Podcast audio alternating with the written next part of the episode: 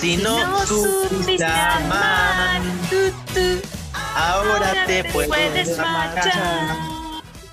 ¡Woo! ¡Qué gran comienzo! ¿Cómo andás? Sincronizarse.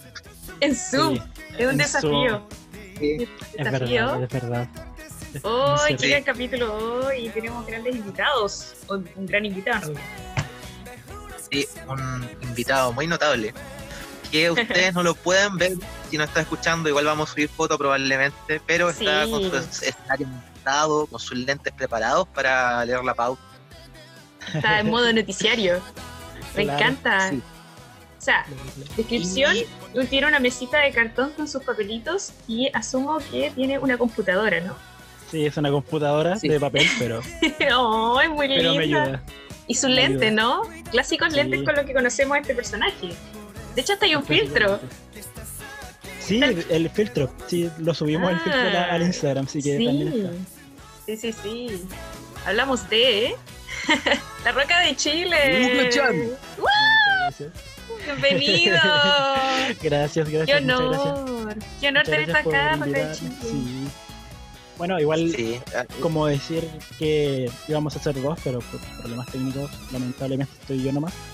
Y Ah, Sí, perfecto. pero- para que para que se sepa, para dejarlo como muy transparentado. Qué bueno aclarar eso, porque todos creemos Sí, que Roca de. Chile es solo una persona y en realidad son dos personas, ¿no? Claro, somos dos personas, somos un hombre y una mujer. Y claro, estoy, hoy día lamentablemente mi compañera no puedo estar acá, así que Sí, Te mandamos mando- saludos, un abrazo Sí. a, a tía Roca, a la tía Roquita. tía Roquita, te queremos. pero hoy día estamos con el tío Roca, con Roca-chan.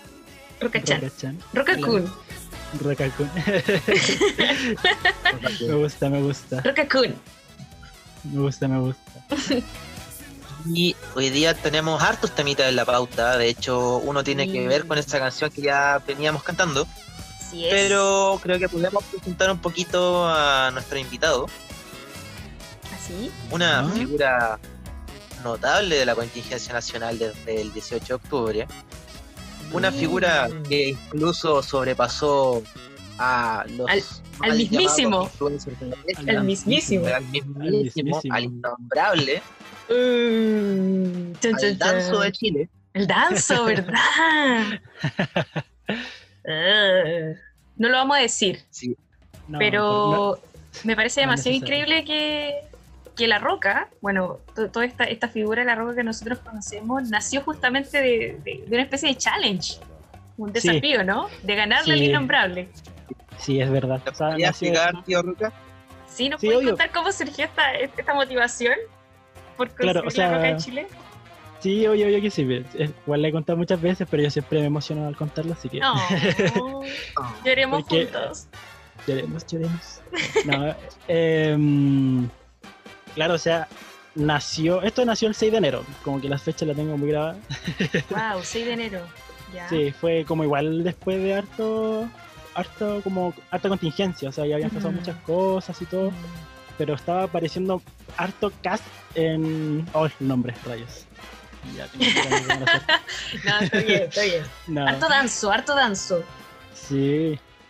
No, pero estaba apareciendo harto y, y claro, y, y en general a todos nos daba rabia, pues nos molestaba como lo que decía, porque no encontrábamos que, que fueran cosas correctas lo que estaba pasando, porque claro, defendía como el otro lado que, que no, pues, y en verdad daba tanta rabia eso que nació la idea de, bueno, puede solamente una roca superar a esta persona y pasó, pues, o sea, pasó porque era como, como algo increíble, de, sí. de bajarle los humitos también, pues.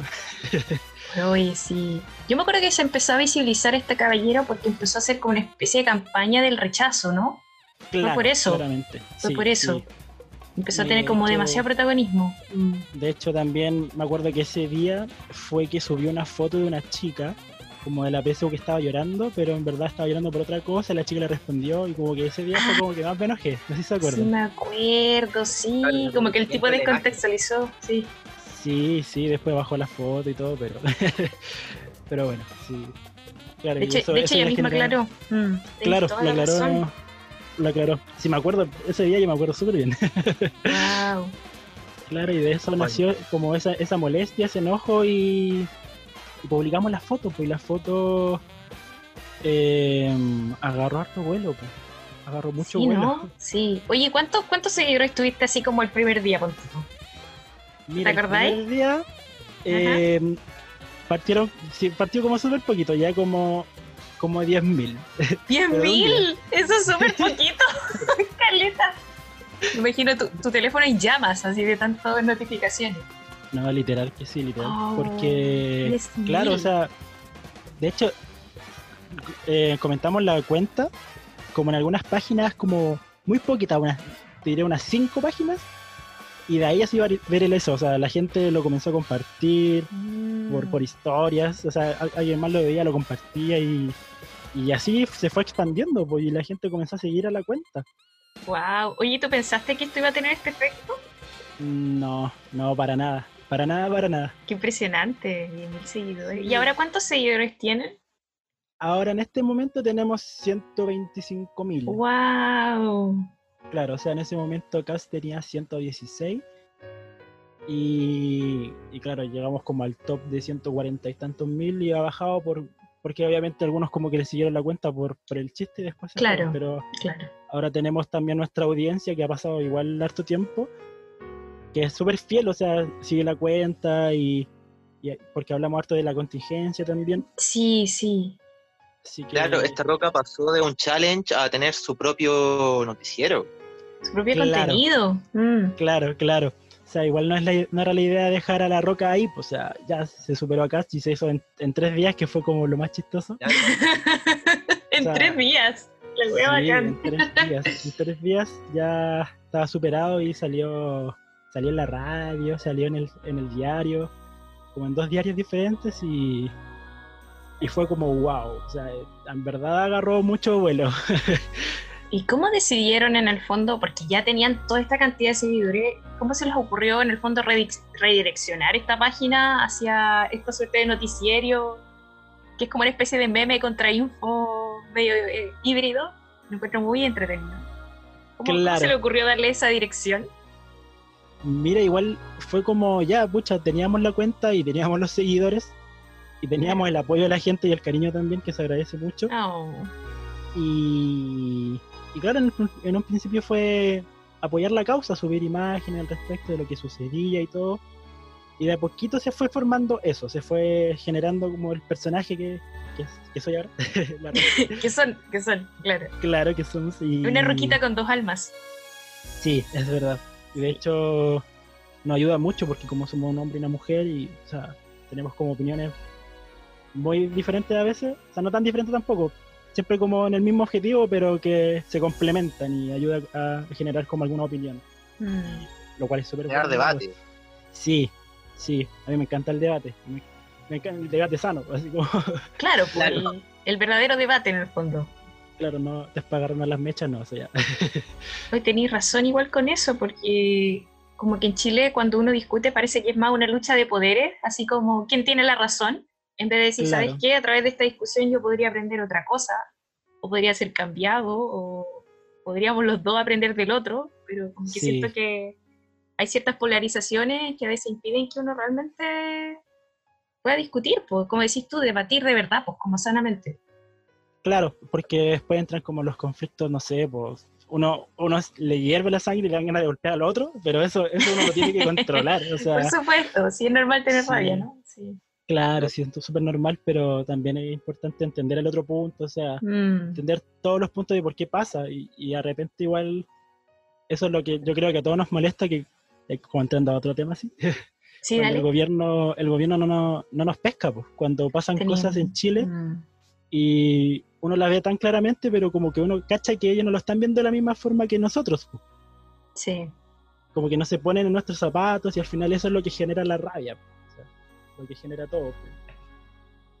Oye, ¿por yo, no sé. qué eh, escogieron una roca? Muy buena pregunta, yo tampoco lo sé. Qué un misterio hasta para nosotros. ¿Cómo? ¿Cómo que Claro. caché? No te escuché. Que de hecho hubieron varias versiones que aparecieron después de que apareció la roca. ¿En serio? Sí, sí, es verdad, es verdad. La salió no sé, por el choripán, el zapato, el, cualquier cosa de, de No Chile, sabía así. eso. Sí, querían replicar la misma idea, no les resultó, po, no les resultó y la gente no los pescó. Eli- porque- Elija el original, pues no sea así. Claro. Claro. De hecho, una página de memes in- intentó crear como la humilde papa chilena y tampoco pudo superar a la roca. Y eso fue como. Mira. Es que la roca es la protesta, po. Yo encuentro que es por Sí. eso. Encuentro que es un Sí, objeto sí. súper bien escogido. A pesar de que. Sí, de hecho. Yo encuentro que es así demasiado simbólica la roca. Claro, porque está siempre presente en las marchas. Sí, está siempre presente. Y en la rabia, la resistencia, en la denuncia hacia el Claro. gobierno. La roca como que nos une, pues, ¿cachai? Encuentro que es un símbolo súper poderoso. Claro, Y claro. es muy diferente a una papa. Igual me, me gusta, me gusta pensar que su faceta periodística es Roca Chan, pero que en la calle es Camote Chan. Sí, es muy Camote cierto. contra la yuta. Todos mis familiares han, han atacado a la, a la yuta, así que ¿En serio? orgullos. Sí, Wow. Oye, mis familiares roquitas. ¿y tú vas a, a las marchas? ¿Ustedes van a las marchas? ¿Van Sí, siempre? hemos estado súper presentes en las marchas. Claro, ahora con todo lo que ha pasado estamos en la casilla cuidándonos. Claro. Pero siempre, siempre estábamos en las marchas. Porque era una experiencia súper bonita en verdad también. Una Sí. energía súper súper Mm. linda que se generaba allá y uno sentía esa como esa unión que había entre todos. Sí. Era- Así que sí, fuimos muchas veces, muchas veces. Siempre que Sí. podíamos, lo hacíamos. Es que pasa como con los influencers que le dicen, ay, mucho like, mucho compartir y anda a la calle, no sé qué, y en realidad uno sí va. Claro, Y y uno está en la calle y, y quizás la otra parte es estar en las redes, pero uno también ocupa los espacios y tampoco es que no lo haga. Claro, claro. Sí, al final igual va. vida privada y todo. Sí, pues. Por supuesto. Participamos. Claro, no, no, no como roquita oficial, porque igual el anonimato en la cuenta es súper importante, porque Claro. mantiene la magia. Creo yo, no sé. Oye, em, ¿y no les han llegado como haters y ese tipo de Uh. cosas? O sea, ahora que me estáis hablando del tema del anonimato, que claro, mantiene la magia, pero me imagino que también los protege. ¿Cachai? Claro, también es por, por lo mismo igual, porque, claro, hay muchos Sebastián Izquierdo en la calle que nos falta Exacto. que, Mm, que quieran hacer algo, pues, o sea, nos cuidamos al respecto, porque igual la, la cuenta tiene mucho alcance y lo ocupamos para manifestarnos, como no solamente nosotros, sino todo lo que dice la gente, y al final es, es un poco eso, sí, decir eso, y obviamente a muchos les llega, a muchos se sienten pasados a llevar, y, y hay, hay haters, haters hacia la cuenta, hacia, hacia la roca. Pero en general no los pescamos, o sea, al, al principio eran muchos, ahora ya son muy pocos. Que no los pescamos, lo, lo restringimos, no los bloqueamos, los restringimos, no, los dejamos ahí, como que ya, ah, que hablen nomás, pero al final no pueden hacer nada más. Claro, es que es súper raro. Yo me imaginaba así como que es muy raro tener como un hater y que te va a decir así como roca culiada te voy a pegar. Una roca, ¿po, ¿cachai? Como es súper raro. ¿qué, qué es eso? O sea, ¿cómo amenazas a alguien que, que es una roca en el fondo? De hecho, de hecho han llegado insultos de ese, de ese calibre, o sea, ¿Roca esa maldita? magnitud. Sí, roca maldita, o roca comunista, que siempre los típicos Claro. comentarios que nos dicen, pero... Roca comunista. Sí, sí. y... Pero como te digo, nosotros no los pescamos, no los pescamos y los dejamos ahí porque al final son argumentos como, como pucha, que, al- que, no, que no son constructivos, que no aportan nada, que en verdad no, son insultos nomás. Pues, ¿Para qué los vamos a pescar? ¿Para qué nos vamos a calentar la cabeza? Sí, Claro. Si son personas que, que solamente expresan odio. Claro, y aparte es como muy obvio que eso mismo iba a pasar, que van a llegar haters y parte como de un challenge a partir de un personaje tan polémico como el innombrable, Claro, eh, con su séquito también dedicado a esta tarea de llegar a putear todo lo que no comprenden. Entonces, sí, es verdad, es verdad. Pero... oye, estoy, estoy Sí, con un dato fuertísimo. Eh, no quiero dejarte para adentro, pero creo que lo voy a hacer. Ya, a ver, a ver. ¿Qué pasó? El 6 de enero, el mismo día del nacimiento de La Roca, ¿Ya? en 1994, nació Ya. JB, líder del grupo de K-pop GOT7. Oh, no, todo calza, todo Lo calza. Es que sí, no lo creo. Wow. Roquita K-pop. Sí. Roquita, Roquita Idol. Mm. A lo mejor por Oye, yo creo que a partir de eso podemos pasar a nuestro primer tema de pauta. Uy, sí. Dale nomás, dale, dale, dale. Y es que ya hablamos el capítulo pasado de que estuvieron pasando varias cositas del otro lado del charco, pero ahora hay un par de noticias que parecen darle la razón al señor Blumel, quien especulaba, según su informe de Big Data, que el estallido, la revuelta estuvo planeada, organizada por elementos subversivos del mundo del K-pop. K-pop, Y- o, o- o mejor conocido como comandos populares proletarios. También se les ha llamado así. Sí, pensar que esa wea tenía razón. ¿Quién lo diría? ¿Quién lo diría, comandante? Y ahora podemos teorizar cómo está funcionando el K-activismo, los K-hackers en K-hackers. Estados Unidos, Sí. con la siguiente noticia. Primero, fanáticos del K-pop atacan, bueno, y esto vía cnet.com. eh, fanáticos del K-pop atacan la etiqueta White Lives Matter y una policial. Eh, para no saturar mucho con el artículo, lo que sucede en el fondo es que primero pasó que una aplicación policial dedicada a sapear información de las manifestaciones que estaban ocurriendo como una especie de, so- de So Safe gringo, como avisa si hay gente manifestándose cerca. Claro. Llamaba a la gente a que mandaran sus registros también, videos, imágenes, y pasó que se organizaron los fanáticos del K-pop para mandar a esta página, a esta aplicación, eh, fancams, que son en cierto modo videos de conciertos de su idols favorito y material relacionado, entonces saturaron al final la página con este contenido y lo que pasó es que quedó inutilizada y anunciaron como defe- defectos técnicos y bajaron la aplicación, pero se sabe que fue por eso. Qué Eh, grandes. Qué grandes. Voy a tirar como al tiro esas tres noticias para comentarlas. Ah, ya, es que también pasó con una etiqueta, ya que no sé si recordarán que esta semana hubo todo un tema con el Blackout Tuesday, Sí. este día en Sí, que la gente posteaba imágenes en negro como forma de adherir a esta manifestación del Black Lives Matter. Y eh, en respuesta a esto apareció otro hashtag en Twitter. eh, pucha, voy a fingir sorpresa de que en Twitter salgan reaccionarios a los movimientos sociales. claro. Uy, qué raro. es el hashtag eh, White Lives Matter. No, Eh, mentira. este como- Qué patuoso. Sí, pues, y como, como, que el hash- como que el hashtag muy obviamente estaba cargado de racismo en respuesta a lo que estaba pasando. Entonces, nuevamente atacaron los les gay hackers y eh, Ah, ahora saturaron ese hashtag con, fan, con fancams nuevamente eh, y con Son bacanes. Me encantan. Entonces, Grandes. Los verdaderos eso, terroristas. como que- sí, entonces como que a partir de eso crearon con ese mismo con ese mismo hashtag el meme de que oh espera es un Twitter racista no no realmente es un Twitter K-pop en el Claro, fondo el mismo hashtag ganó más viralidad pero ya como meme. Claro. Usted ha sido como el mensaje original. Sí. Y finalmente pasa que bueno esta de la otra página eh, el comercio.p dice fanáticos del K-pop y Vox mantienen una guerra virtual por este motivo.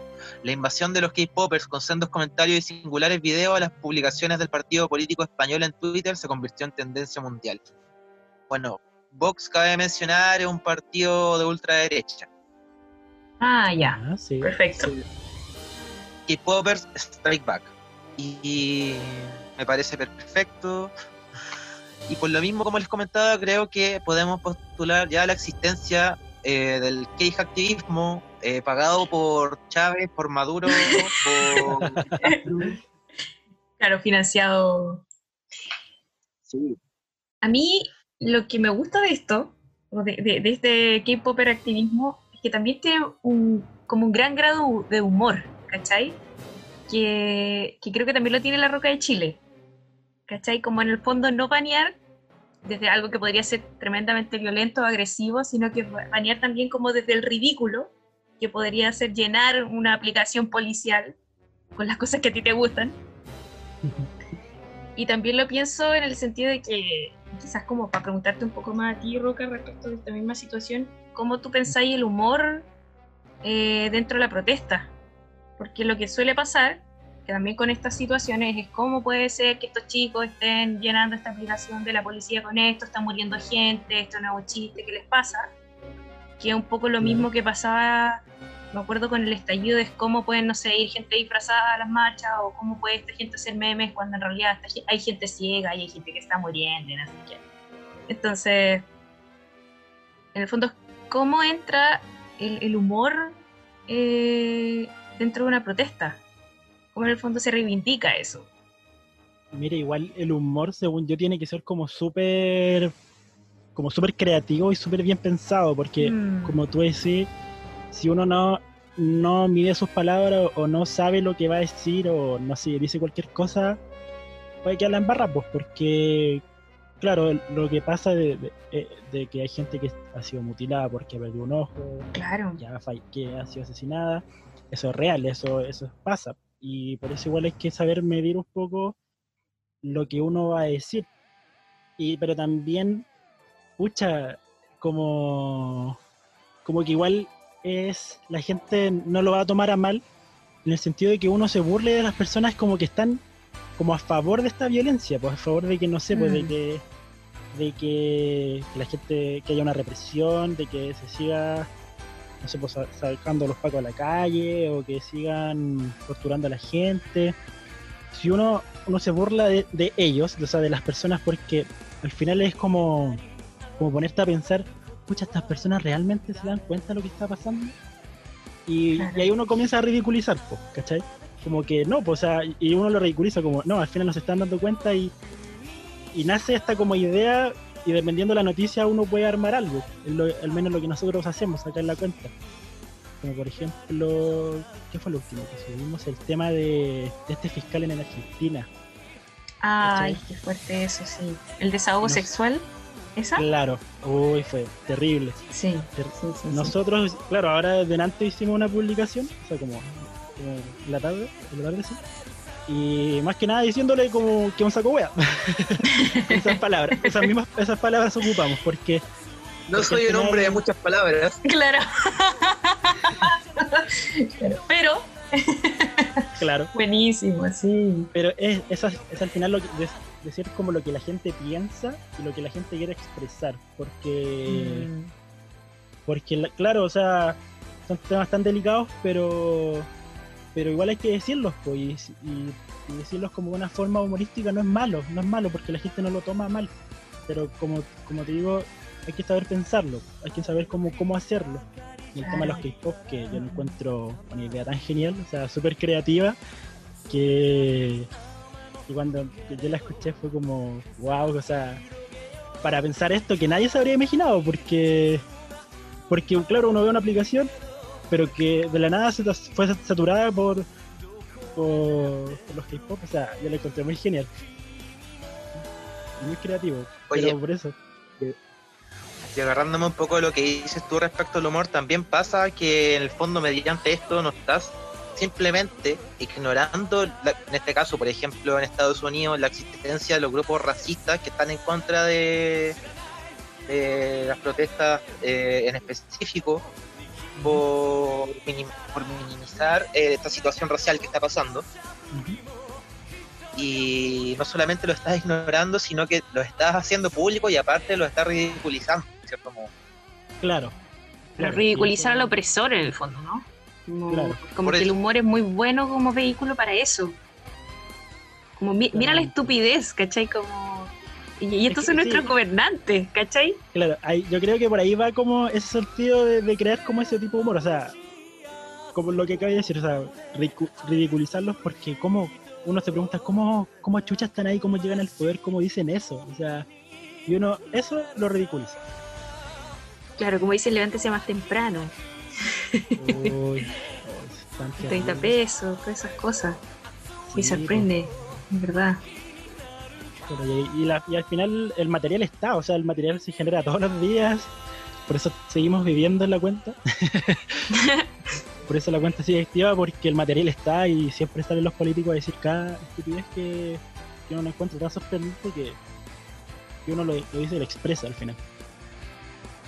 Y pues son rupturistas nuestros políticos, o sea, ¿qué onda? Eh, eh, Sí. Chile es un país como surrealista, Sí, ¿cachai? Con, con el nivel de política que tenemos. es verdad. Igual pasa cuando igual pasa cuando te dedicas al material o al contenido político porque tu material es el día a día y de repente te das cuenta de que quizás estamos en un país tan surrealista como para tener a diario noticias tan what the fuck cuando simplemente lees, no sé, una cuenta de prensa. Sí, es verdad. Sí, igual entiendo lo que me decías tú cuando estábamos armando pautas sobre tener que estar buscando información, eh, estar nutriéndote de noticias. Y a mí por lo menos, me- también para armar pauta acá, me es todo un tema y de repente ni siquiera creo lo que estamos leyendo, así que... No sé, es tan inverosímil Chile. Sí, es, es verdad. Sí, es como una serie de Netflix. Es un poco eso, ¿no? Y ahora estamos en el arco pandémico. Es como que Dios da esos giros rígidos. Y uno creía que esto iba a producir una especie de apagón en ese guion medio surrealista, ridículo de nuestros políticos, y al contrario, como que encuentra que ha dado aún más material el manejo Sí, de, sí. de toda la crisis. Sí, increíble. O sea, y no para, como que cada semana es una cosa distinta y una cosa distinta, y uno está así como, no, mentira, no, mentira, no, mentira, ¿cachai? Como, como que ya, de nuevo, ¿en serio? Por favor. O sea, desde tener un ministro que hasta lo echaron del colegio médico, desde tener un presidente que es un ladrón, y así, ¿no? O sea, podréis pasar por cada uno de todos los diputados, senadores, entre otros que están ahí, arguyendo estos guiones. Claro. Ay, Y lo claro, otro. y- Ah, no, dale. No sé, claro, y como agregando como más palabras, o sea, pasan cosas tan todos los días, po, y, y lo mismo que pasó con su secretario Zúñiga, que se le enfermó el chofer. Ah, Sí. sí, sí, y- sí. Es que él No me estuvo en cuarentena de cuatro días, po. Sí. Como esa weá. Claro, y al final no estaban siguiendo los lineamientos de, de no me acuerdo cómo se llama, quienes están como rigiendo como, como que decían de, las, de los 14 días, pero pero claro, o sea, hay como una entidad que dice que tienen que ser 14 días, pero el MinSal no se estaba rigiendo de eso y como que modificó esas reglas para que sean Mm. cuatro días al menos. Para, para. Para, para los poderosos son cuatro días. Para los que tienen que trabajar luego. Sí. Hoy día increparon a la subsecretaria por eso, Parece de hecho. Mm. Le dijeron así como, pero ¿por qué el señor sigue activo? Es que él ya hizo la cuarentena. Sí, pero no sigue las reglas. No, pero es que, como decís tú, en Misal dice que así es. Ya, pero tampoco mantuvo un metro de distancia. No, sí, él mantuvo el metro de distancia. Sí, pero su, lo que estabas diciendo tú, pero su chofer se enfermó. ¿Con qué metro de distancia debe tener con alguien en un auto? Bueno, es que el Claro. dice que está bien, ya lo probó. Y esa fue su respuesta. Y ya contagió a su chofer, ¿cachai? O sea, Ahí está el material, y ahí uno lo ve. qué hermoso. Qué hermoso. Y lo Sí. otro que, que yo pensaba respecto de toda esta situación K-Popper es que también a, a toda la generación, quizás más millennial, se le ha dicho, se le ha tildado como de apolítica, po. como una generación que supuestamente está todo el día pegada al teléfono, que no le importa la política, que no le importa la sociedad. Y siento que estas cosas dan un giro a eso, po. Sí, es verdad. realmente están desconectados, realmente están tan desconectados como nosotros creemos, ¿cachai? Realmente no nos Exacto. importa. Y de repente surgen estos como microactivismos o no sé si micro realmente, ¿no? Fue como masivo en realidad. Al Y uno se pone a pensar, ¿no? Como de verdad esto es tan así, de verdad están manipulados por las redes, por la Matrix. al final, como tú dices, igual esos giros son súper importantes, pues porque, claro, o sea, hace- yo creo que hace dos años atrás tú le preguntabas a alguien de política y con suerte sabía quién era el ministro de salud. Sí, Y- o el presidente. sí. claro, o sea, con suerte sabíamos Mm. que estaba Piñera y, y listo, y ahora no, pues uno se da cuenta quién es la ministra de, de- de la mujer, el ministro de Salud, de Defensa, del Interior, la, la vocera que es la Pilar, o sea, eh, uno, uno ahora lo ve y porque uno está pendiente ya que hubo un despertar, como, como decimos que Chile desper- despertó y ahora igual está pasando en Estados Unidos, estaba pasando en México, Sí, estaba pasando en. Brasil también, en Brasil, Hong claro. Kong. Bueno, en, to- en todos lados, pues. Y, Claro. y, y al final ahí como cuando la gente se comienza a meter y esta generación comienza a cachar como puchas. Si, como que ya cuando quedó la caga, em, comienzan a decir ya tenemos que hacer algo. Tenemos que hacer algo, tenemos que manifestarnos y la, la información lo bueno es que aparece hasta la página de los memes. Y que eso ya es lo Eso- bueno. Pues, Eso es como increíble, ¿no? Como que ahora el meme también es un instrumento de resistencia. sí, El meme informa. El meme informa, po, y combate, Y y, y transforma. Eso es lo bueno, pues, porque al final, por lo mismo, o sea, como ha, ha habido como un despertar como tan colectivo en la gente, como que ya dice, pucha, estoy chato de que me sigan reprimiendo, que siga pasando, que, sigan abusando de todo, Mm. que, que no quieren quedarse como sin opinión o, si- o sin informarse. Al final la gente ahora sabe y uno puede fácilmente sentarse al lado y preguntarle de algo político y él va a tener una opinión. A lo mejor no, no tan constructiva como algunas otras personas, pero la va a tener. y Eso es súper bueno. Y además ese interés político eh, se mezcla con el momento de la circulación inmediata o rápida de la información y como que no hay tanto problema para acceder a la información en el instante como por ejemplo en gobiernos anteriores quizás. Eh, pienso por ejemplo ahora mismo el otro día con el cambio de gabinete incluso, no sé, yo lo estaba viendo en la tele y al rato veía en páginas de contrainfo ya, este loco y perfil al tiro de toda la circulación que ha tenido en el mundo político. Si no es Claro. tan de difícil acceso, por ejemplo, ese mismo detalle. Claro, claro. Y eso es, es bueno igual, porque al final igual uno se da cuenta de, como tú, tú decís, o sea, en tiempo real, quién, quién es el que, ahora el nuevo ministro, ¿cachai? Y todo su historial, porque están las páginas que, que informan sobre eso, pues, porque están súper atentos y lo bueno es que la, la gente lo sigue y una información tan inmediata, o sea, estuvo el cambio de gabinete y a los 10 minutos después se sabe quién es el nuevo ministro, o sea, cuál es su historial, como tú decís. Claro. Oiga, tío Roca, ya como para cerrar el punto del cage activismo, aprovecho de preguntarle cuál es su acercamiento o tiene la- si tiene historia usted, gusto quizás hacia el K-pop. Mira, ¿Está en algún acercamiento, grupo? ¿Tiene un idol favorito? claro, acercamiento al K-pop como tal no tanto, o sea, conocimientos como súper vagos, así como he escuchado varias canciones, sí, pero como no es que las cache, o sea, no, no es como que diga, oh, esa canción es tanto, o sea, yo la escucho y a lo mejor en mi mente la canto, pero pero no, no más allá que eso. No me hago los pasos, pero claro. Claro, un poco la coreografía y todo, pero nada más. Oye, ¿y cuál es su cercanía con el mundo otaku, querida Roca? Mira, eso es, es bastante cercano. ¡Ah! ¡Me encanta! Sí. Sí, sí. A sea, ver, ¿cómo es eso? Porque, por ejemplo, mira, ya voy a decir, no sé si decir mi anime favorito o, o como, o como explicar. Dele nomás. No, como quieras, como quieras. No me encanta mira, todo. porque, por ejemplo, yo soy muy fan de One Piece. Uy, me Ah, encanta, me encanta One Piece, me encanta, soy muy fanático. Y claro, esa, voy casi en, en el penúltimo arco porque lo he dejado de ver, espero que avance un poco y después lo retomo. en el penúltimo arco, wow. Ah, no, eres de esos fans así comprometidos. Sí, comprometido. Y claro, he visto muchos más animes, no sé, pues Shingeki, One Punch Man, no sé, un montón más, más que justo ahora no me acuerdo, pero pero muchísimos. O sea, ahora no tanto, ahora Ya. no tanto, pero antes era mucho más. ¿Pero te consideras otaku? Sí. Ah. Pero sí, es de los nuestros. claro. Sí, sí, me considero otaku, tengo que decirlo. Oye, Perfecto, y. en la cama ruta. Sí, maravilloso. Oye, y, y si pudiéramos traer un personaje de anime que nos ayudara con esta crisis, Uh, ¿cuál podrías traer? ¿Cuál traería la roca de Chile? Es una muy buena pregunta. Chan, chan. Porque está pasando Llegamos- hartas cosas. Llegamos a, a- a Kira. No, ya que hay, la cagada. sí. Sería muy fácil, ¿no? La verdad no lo sé, ¿eh? Ya. Si queréis podéis pensarla y tirarla para el final del capítulo. Sí, sí, Me podemos tinca. dejarlo al final del capítulo.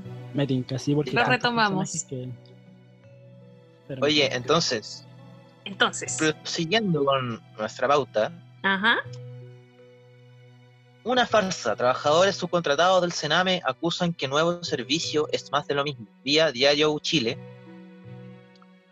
Y esto es respecto al debate que ha generado eh, el proyecto de ley circulando respecto al Sename en el Congreso. Sí, que sí, sí, si me preguntan a mí, de hecho ha tenido bastante recorrido la prensa tradicional, por lo que he sentido, lo he visto como más Es circular y críticamente en contrainfo. Es verdad, ha pasado Eh, súper desapercibida esa noticia, tienes toda la razón. Sí, y quiero destacar sobre todo de este artículo, eh, bueno, la versión de Diario Chile, que atiende a los trabajadores del Sename, que uno no resuelve para nada eh, los, los puntos de precariedad laboral que tienen respecto a ellos. Sí, Ahí. porque, claro, el problema sería el que ellos manifestaban eh, la subcontratación, ¿no? Sí. Y Ya. lo, que y lo segundo que, eh, que atacan es que esta reforma, por decirlo así, y es como cambiarle de nombre al Sename al final, no sigue atendiendo un problema base de, de subvención. Y acá cito Mm. ya textualmente, Ya, dale. eh, primero, por el financiamiento, bueno, esto mediante, en representación de estos trabajadores, que tengo por acá el nombre de eh, dirigente, pero así. Eh, no, miento, esto de la experta en derechos humanos y derechos de niñez y de niños, niñas y adolescentes, Francis Valverde, quien dice que eh, primero por el financiamiento, pues existe una, pues mientras exista ley de subvenciones y no financiamiento de intervención especializada, la precariedad de la intervención con los niños y niñas gravemente vulnerados en sus derechos se va a mantener. Es impresentable que se siga manteniendo una fórmula de vínculo con los niños a través de una ayuda a los privados para que sean ellos quienes enfrenten las situaciones e intervengan con los NNA. El Estado sigue no siéndose responsable de las garantías y derechos de los niños y niñas. Segundo, al no haber prevención local a nivel, a nivel territorial o un dispositivo de apoyo permanente y permanente vigilancia de la situación de los NNA, como sería un servicio total de la infancia que prevenga vulneraciones de derechos y las detenga a tiempo para que no sean graves. Entonces no se van a detener los ingresos a los servicios especializados, que es el gran problema que tenemos ahora. Hay 14.000 niños en lista de espera, según Oh. los datos de la Subsecretaría de la Niñez. Entonces el tema es cómo evitamos que esa lista se siga engrosando. La única forma es que haya un verdadero sistema de protección integral que prevenga las vulneraciones, que haya apoyo y políticas de familia, de infancia a nivel local. En resumen, que no atiende a un seguimiento de los casos eh, de vulneración posibles y existentes. Y en segunda instancia, que, bueno, que este mismo problema parte de la subvención y la relación respecto a los privados que se establece en el servicio del Sename. Oye, qué No heavy. sé, hay- ¿qué opina usted, tío Roca Sí. o tía Sailor? No, no sé. ¿Tío Roca? Em, estaba escuchando, es que yo esta noticia no la, no la había leído bien, o sea, no, no había cachado bien, como, porque como dicen, había pasado súper desapercibida y Sí. yo también la vi muy por encima, pero sea, lo encuentro terrible, pues sí, en Mm, verdad, en verdad hay que trabajar en como en tema de los derechos de los niños, porque, porque claro, igual el Sename es como un, lugar tan terrible para ellos que, que prácticamente, uy, no sé, que a mí no me gusta mucho, o sea, como, como persona, como no, no me gusta mucho hablar de eso, porque me da cosa, me, me, me, me da nervio como pensar como en, lo- en los niños que están allá y en verdad la Mm. pasan súper mal. pues, o sea, sí. Y que no, no se haya avanzado en eso y además como con el tema de los trabajadores, no sé, yo lo encuentro súper, súper nefasto igual. No hay que hayan 14.000, 14.000 niños en listas de espera. Es terrible. ¿Cachai? es Esta weá es un problema heavy. es Y además, que este problema, más encima, se le dé a privados. Que el Estado no se haga cargo de esto. Es como de nuevo un problema como con la con- Constitución, ¿no? El Claro. típico problema del Estado subsidiario, ¿cachai? Por eso, por algo hay que cambiarla, ¿no? Por- para que el Estado realmente tenga la responsabilidad y deje de eludir esta responsabilidad a través de que, de nuevamente, leyes que simplemente cambian mandos, porque ahora va a pasar eh, el Sename desde la legislación del Ministerio de Justicia y ahora lo va a ver el Ministerio de Desarrollo Social y le cambiaron el nombre, pero sigue la subcontratación, siguen los sueldos bajos, siguen habiendo, como dice ahí, una protección integral, ¿cachai? En realidad no es una preocupación real, pues. No, solamente como desligarse un poco del problema es como decir, ya hicimos algo, pero en verdad no. po. Claro, visibilizar un cambio falso. Claro. Qué, qué- qué grave esto. Sí, de hecho hay mucha sensación como de triunfalismo por parte del Congreso como respecto a sí, hicimos un cambio en el Sename, realmente es un cambio, pero cambio de nombre. Eh, no cambia el problema de fondo que hay tras el Sename y no atienden a las vulneraciones que se están viviendo, que justamente ya en lo práctico sea el lugar al que niños, niñas, niñes que ya estaban siendo vulnerables por su situación original, por su situación en casa o en calle, eh, no quieran ir al Sename porque saben que la vulneración va a ser, puede ser aún peor. Exacto. O se arrancan. Muchos niños que se arrancan del Sename. Claro, es que por lo Mm. mismo arrancarse del Sename es una realidad. Qué fuerte. Mm. O sea, me acuerdo de este lamentablemente, ni- el tema. Sí, Me acuerdo de este chico, no sé si se acuerdan, que había dado una declaración de que él se... A ver, ¿cómo lo digo? Se... em, es que es un poco fuerte. Con sus heces se las aplicaba en su cuerpo para no ser abusado sexualmente por sus cuidadores dentro del Cerame. No sé si se Sí, acuerdan sí, de esa noticia. Sí, yo me acuerdo de esa noticia también. ¿Cachai? O sea,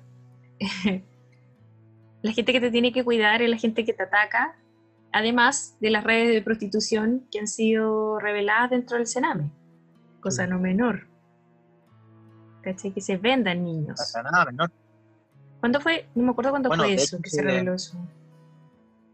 Eh, se revitalizó el debate bastante, de hecho, en respuesta a la indignación por todo el tema de Anonymous respecto a la red de pedofilia Ah, que estaría razón. Ya, razón. eh, Mm. se llamó a no olvidar este tema y se ha estado como retransmitiendo la información de ese caso. Claro. Claro, claro. Pero, Pero efectivamente, agregando como una igual dale. o sea, es como agregar un poco a lo que decís, o sea, es, lo- es bueno que, que se siga hablando porque son temas tan delicados y tan complejos, o sea, que uno los ve y los encuentra tan terribles que de- se debe hacer algo, puede haber un cambio, cambio real, una real protección hacia los niños y que no sigan pasando est- este nivel, o sea, tener que ponerse ese en el cuerpo para que no les hagan nada ya es algo absolutamente terrible, no sé. ¿no? Y la niñez es un lugar, pucha, un lugar preciso para ser ayudado, porque está información, pues, ¿cachai? O sea, realmente alguien si cambia tu niñez va a cambiar puntualmente tu futuro. Lo va a cambiar, ¿cachai? Entonces acá no, en el fondo no hay ningún deseo de construir ciudadanos con lo que, lo, lo que implica ser un ciudadano.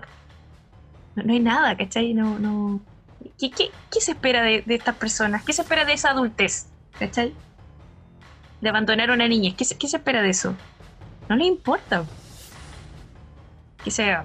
Porque también hay gente que probablemente tampoco va a acceder a un sistema laboral, por ejemplo. Si es que no termina su estudio, entre otras cosas.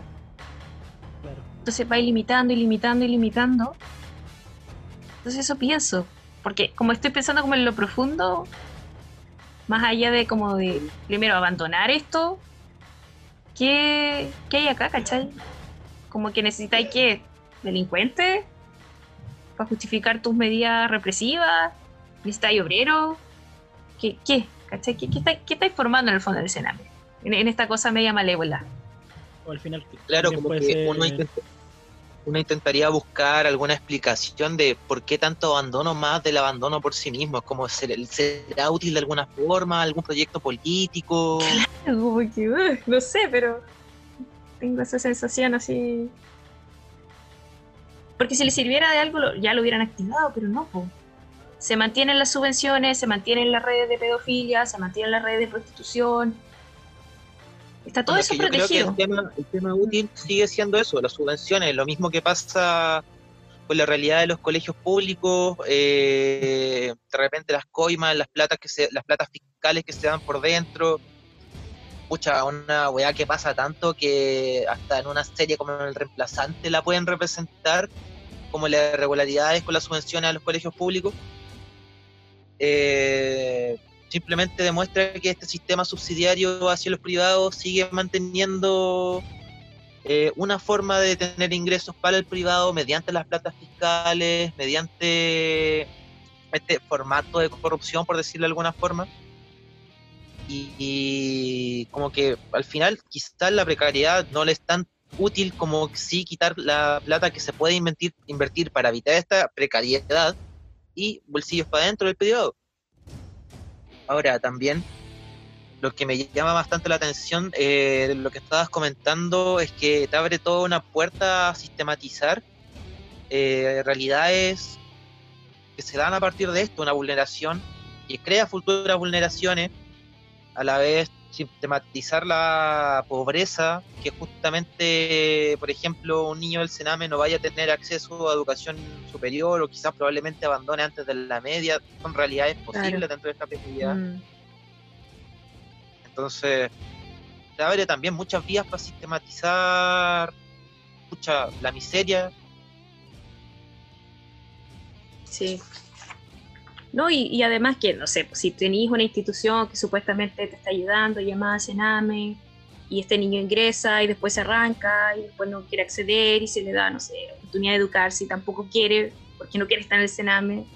Después viene de nuevo esto de, bueno, pero si nosotros le dimos la oportunidad, pero él, no quiso, como que de nuevo es tu culpa, como en el fondo él no está accediendo a los beneficios, y así, ¿cachai?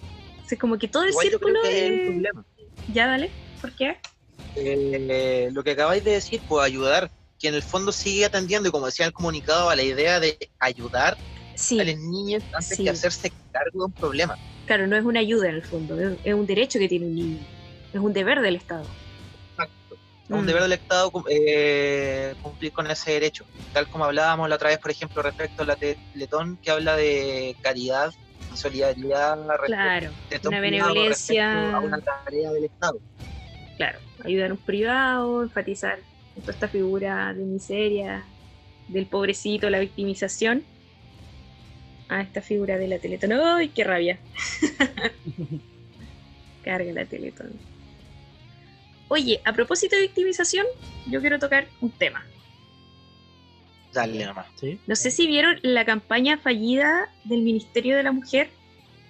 Oh, sí. Uh, Ya. Qué nefasto. Dios. Señora Santelices, por favor renuncie. Ay, ¿por dónde? A ver, voy a contextualizar. Eh, para aquellos que quizás no lo han visto porque bajaron el video. Eh, era una campaña del Ministerio de la Mujer en contra de la violencia hacia la mujer. Y una de las características que tenía es que no aparecía ninguna mujer, sino que aparecía un hombre eh, de tercera edad que escribió una carta a su nieta. Y eh, bueno, él decía, primero, mi princesa, eh, me he enterado de que tú fuiste en el fondo violentada por tu pareja. Y él le decía que lamentaba esta situación y, y también lo lamentaba por su abuela, es decir, como que insinuaba que él también había sido violento con su pareja. Y, le pedía perdón. Dijo, me gustaría que ella estuviera viva para poder pedirle perdón. Y era más o menos así el, bueno, me imagino que lo vieron, ¿no? Era más o menos así el, este, este- uy, este video. Y bueno, quedó la embarrada, obviamente desde distintos lugares, desde los grupos feministas y desde la gente en general. Primero por, por varias cosas que tenía eh, este video. Eh, lo primero que se criticaba era que el señor dijera princesa, como mi princesa, mi niña, ¿cachai? Como de nuevo como enfatizando como en un rol como pasivo de la mujer. Como esta chica que hay que rescatarla, la pobrecita, na, na, na. Segundo, súper raro que solo habla un hombre en el video. No sé si se fijaron en eso. No habla ninguna mujer. y ninguna mujer cuenta esa historia, nada. Eh, bueno, y el tipo llora y bla, bla, bla. Y lo otro es que se usa un adulto mayor, como en tiempos de pandemia. ¿Cachai? Justamente como para volver a enfatizar, como en esta victimización así media perversa. Y además, y que ya sería como el tema un poco de fondo de esto, que es victimizar a un agresor. O sea, el video tenía como, como rol protagónico eso, ¿cachai? Como, ya te pedí perdón, deberías perdonarme. Sé que es un poco complejo, pero, pero claro, o sea, a mí me parece un poco perverso eso, ¿cachai? Como de que en el fondo te quitan tu derecho a tener tu dolor. ¿A qué me refiero con eso? Con que tú fuiste, que es como también un poco lo que hace esta figura llamada funado, que es que el funado cuando es funado sale y empieza a victimizarse, no, que en realidad después de esta funa, no sé, pues yo me, metí a las drogas o intenté suicidarme, estoy con una depresión tremenda y lo he pasado súper mal, no sabes lo que significa esto para mí, ¿cachai? Como victimizándose a sí mismo e invalidando el dolor del otro. Igual me siento mal. Sí, pues, así como, pero ustedes no piensan en mí, alguien quiere pensar en los niños, una cosa así. Alguien quiere pensar en el funado. ¿Alguien quiere, quiere pensar en el funado, ¿cachai? Claro, pues.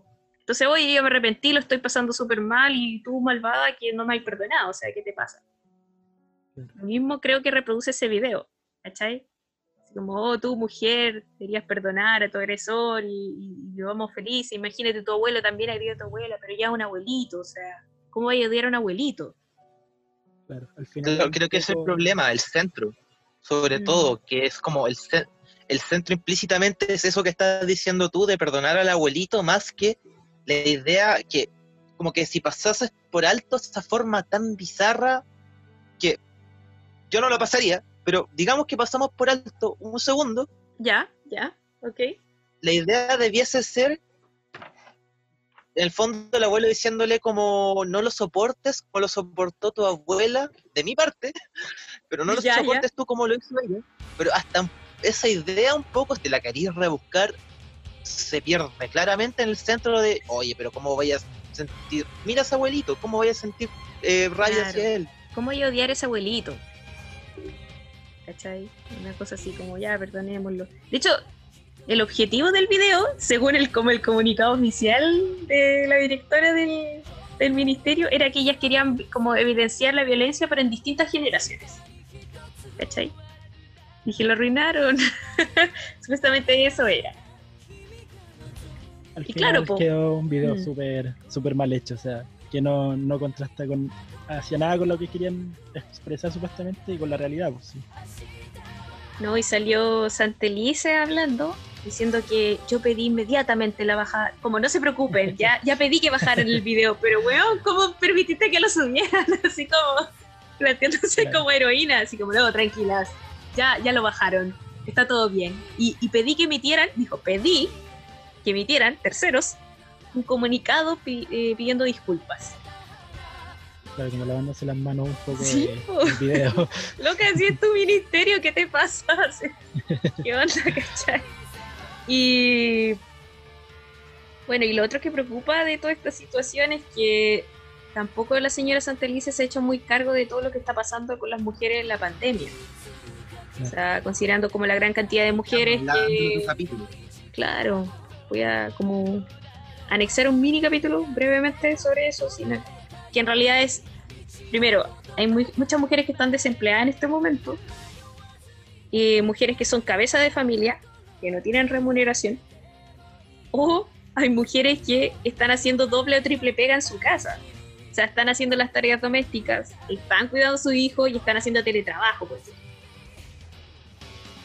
Y peor aún, hay gente que está siendo violentada, golpeada, violada y asesinada en estos momentos y que está viviendo con su agresor. Y hay un silencio, pero a mí me aterra también eso, que es lo mismo que me aterra el Sename, ¿cachai? Hay un silencio tremendo de, este, de esta institución. Ya asumió hace un buen rato y no ha dicho nada ni no nos han dicho ninguna medida sobre esto, más que este video nefasto.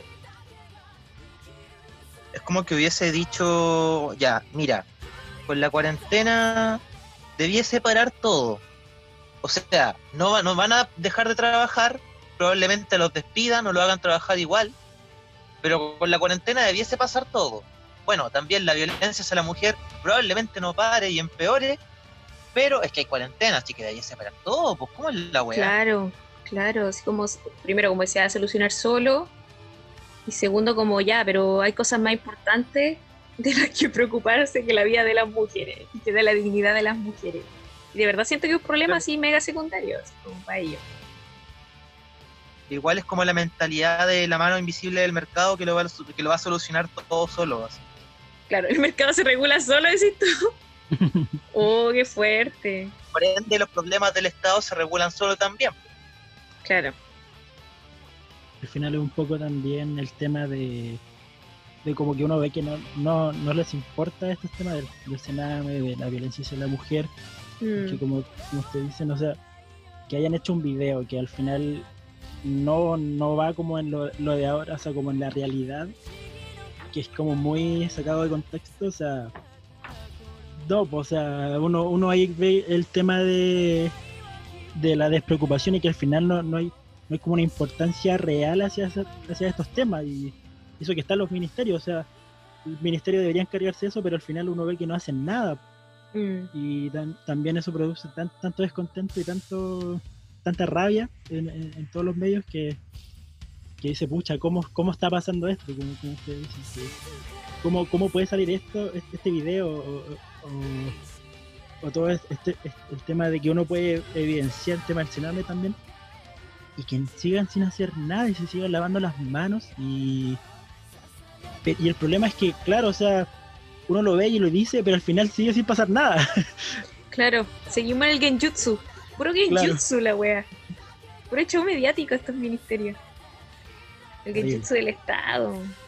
Es terrible. Y al final, como tú decís, el tema del silencio que se produce, Mm. que, que y como, ya, bueno, pasó. Como, el- pucha, no les gustó el video, que fome. y ya. Lata, le Pero- ofrecemos no disculpas. ¿No les gustó? Pucha, usamos el siguiente tema de la pauta. Claro, claro. para buscar ¿qué a quién victimizar, así. Pero creo que podemos encontrar entonces como problema de fondo este no hacerse cargo de las problemáticas en cuarentena, que en realidad responde a un largo historial post dictadura de no hacerse cargo de las Claro, realidades no nada. sociales. Mm. Claro. Pero- pero- O sea, solo- La única preocupación que ve el gobierno es, primero, la economía. De verdad, así como Alguien quiere pensar en la economía, alguien por quiere favor. pensar en la economía. De verdad, pues, o sea, ¿en qué están preocupados? En inyectar plata a los bancos, en que no baje el crecimiento, en lo que va a pasar con, la, con, la- con las transnacionales, la TAM, entre otros. Y esa es la preocupación del gobierno. Está ahí, ahí está el foco en estos momentos. Oye, no no sé si habían cachado como, como un poco ligado a esto el tema de lo que dijo Moreira eh, el otro día, de que los mandaban a hacer como inconstitucional algunos proyectos y, y que cualquier proyecto que sea como a favor de la gente, lo que decía él, por lo que decía como en un video, que fue esta misma semana, que claro, cualquier proyecto que sea a favor de la gente lo, lo pusieran inconstitucional entonces, como que hay uno, no sé, pues no sé si será real esto o no, si a lo mejor lo decía como solamente para hacer un poco de ruido, pero pero yo no lo veo muy alejado de la realidad en verdad, pues que, porque como, como decía aquí Sailor, de que, de que claro, al final se encargan solamente de, de la economía y se preocupan de eso, pero la gente queda de lado. Claro, protege la economía. Al final igual puede haber como esto también como de fondo que, que en verdad no se, no se quieren preocupar de la gente y simplemente quieren salvar la plata y, listo. Y, y que los demás se solucione todo, se, se solucione todo solo. Y, y como intentar hacer como que, oh, estamos ayudando, pero en verdad no. pues. Como, intentar hacer como un- una especie de pantalla. Y, pero claro, al final nosotros nos damos cuenta porque que lo visibilizamos, que vemos que la violencia sigue, que los problemas siguen estando, que al final la ayuda no son ayudas reales que, que, que en verdad sirven para las personas, o sea, uno lo ve y eso al final es lo que nos mantiene como, como un cable a tierra, podría decir, que, que al final nos siguen manipulando. Sí, es verdad. como pasó con las protestas por el hambre. Que en el fondo el Estado También. dijo ya, debiese estar todo piola con la cuarentena y al rato aparece gente protestando porque la cuarentena propició situaciones, por ejemplo, de cesantía, que agravaron la desigualdad, que agravaron que hay familias que ya estaba complicando parar la olla, que hay familias que técnicamente no pueden parar la olla. Mm, que vivían en hacinamiento y el ministro no tenía idea que supuestamente vivían en hacinamiento, entre otros. Qué terrible. Es un poco como el capítulo de los Simpsons en que Homero va conduciendo así como súper apurado, le toca un semáforo en rojo, se tapa los, los ojos y dice si no lo veo no es ilegal. Como que... Claro. Claro, real, real que sí. Igual como Pero eso, es Como en- la dinámica de si no lo veo no, lo- si no lo veo no existe. Mm, como agregando como una opinión a eso, es como, pucha, es un poco más de lo mismo, porque tú ahí te das cuenta del tema que solamente se preocupan de la economía, pero si realmente hu- hubieran querido como hacer un trabajo hacia la gente, se hubieran preocupado de la gente, esto lo habrían hecho hace rato y más encima lo habrían, lo habrían planificado bien, porque lamentablemente fue como que se vieron muy encimados con el tema de que subieron los casos y Claro. tuvieron que hacer por obligación una cuarentena. Pero si esto lo hubieran planificado realmente desde antes, como ellos dicen que no, estábamos planificando diciembre, lo cual es mentira. eh, Tenemos todos estos ventiladores, mentiras. Mentira, Sí. mentira. Y, y claro, o sea, eh, si realmente se hubieran preocupado de la gente y lo hubieran planificado, todas estas cosas no habrían pasado porque habrían dicho, pucha, ya, vamos a hacer una cuarentena, pero vamos a ver, vamos a ver a, ver a la gente. Y se habrían dado cuenta que hay hacinamiento y que hay que Vamos a hacer ver realmente quién puede hacer cuarentena en el fondo. También, pues. ¿Es factible Y- una cuarentena en Chile? Y todo esto habría sido como. Se habría planificado y no habría pasado lo que, lo que pasa ahora, porque el tema de las huelgas de hambre, que, el- que, que la gente se manifiesta, que al final se entregaron cajas que, que no dan, que no dan para las familias, que no. Claro. que- y si simplemente hubieran hecho ese trabajo de realmente preocuparse desde antes de la gente en cuarentena, o sea, como en la pandemia. Pero no, pasó el tema de que de que no pescaban como esto, como no, no, no, no sé, no es factible una cuarentena en Chile hasta que se vieran obligados y ahí recién tuvieron que hacer todo rápido. Como en el mismo proceso de lo que cuando cuando está pasando, actuar y lamentablemente esto igual se pudo haber prevenido, Sí. se pudo haber prevenido si, si fue, era un trabajo de simplemente pensar un poco un poco y, y lo- la misma gente lo decía, o sea, queremos cuarentena, ya. Entonces, planificar esta cuarentena y realmente preocuparse de las personas. Eso yo no sé. Sí, No, es lo que acabáis de decir tú, en el senti- lo- es lo que acabáis de decir tú, que eh, esa forma de actuar no es solo en este caso, sino que creo yo que ya es sistemática, entonces tampoco debiese ser como sorpresa en ese sentido. Claro. Lo que no deja de decir, pero ¿cómo, po, weón? Me quita esa sensación. Oigan, si les parece, podemos pasar a uno de los siguientes temitas de la pauta, porque eh, tenemos, como les comentaba, una larguísima pauta hoy día. Ni siquiera sé si alcanzaremos a tocar todos los temas, lo intentaremos. Pero el siguiente tema que nos compete es eh, el del cambio de gabinete, alias la sillita musical. Eh, a mí la primera pregunta que me sale es ¿cuál fue la idea de este show? Porque como es obvio que el cambio de gabinete es sobre todo mediático, desde el estallido lo ha sido, sabemos que Piñera va a poner igual gente solamente de su, a ver, ni siquiera de su lado, de su confianza, como ya un poco en esta figura de Don Vito Corleone, poco menos, y Claro. sobre todo Sus primos. eh, claro, y sobre todo que hay sutilezas. Por ejemplo, no sé, en cambios de gabinete pasado, que cambia una figura de RN o de la UDI por una figura de Bópoli, ya quiere decir por- que, por ejemplo, Piñera ya no va a ceder, nunca va a ceder este weón, pero que a la vez se ve con el cuello ajustado y que por ende tiene que ver, hacerse ver como que está cediendo en cierta forma. Y es como, ya, mira, voy a quitar a los fachos fachos y voy a poner a un facho. ya, sí. Y, y creo que lo, creo que lo llamativo de este cambio de gabinete, sobre todo, es que ya es como por ausencia, porque sale Sebastián Sichel, pero sale para asumir la presidencia del Banco Estado también. Eso fue un poco también lo de Sichel, porque Sichel Mm. era el, el ministro... Mejor evaluado. Sí, ¿o no? era el mejor Sí. evaluado. Y Sí. de hecho, de repente encontraba que decía cosas súper sensatas y explicaba muy bien algunas cosas. Por, por ejemplo, el tema de las cajas, que él tuvo que salir a explicar, el tema que era el 70% o el 40%, porque eso lo dijo Piñera como muy encima, Claro.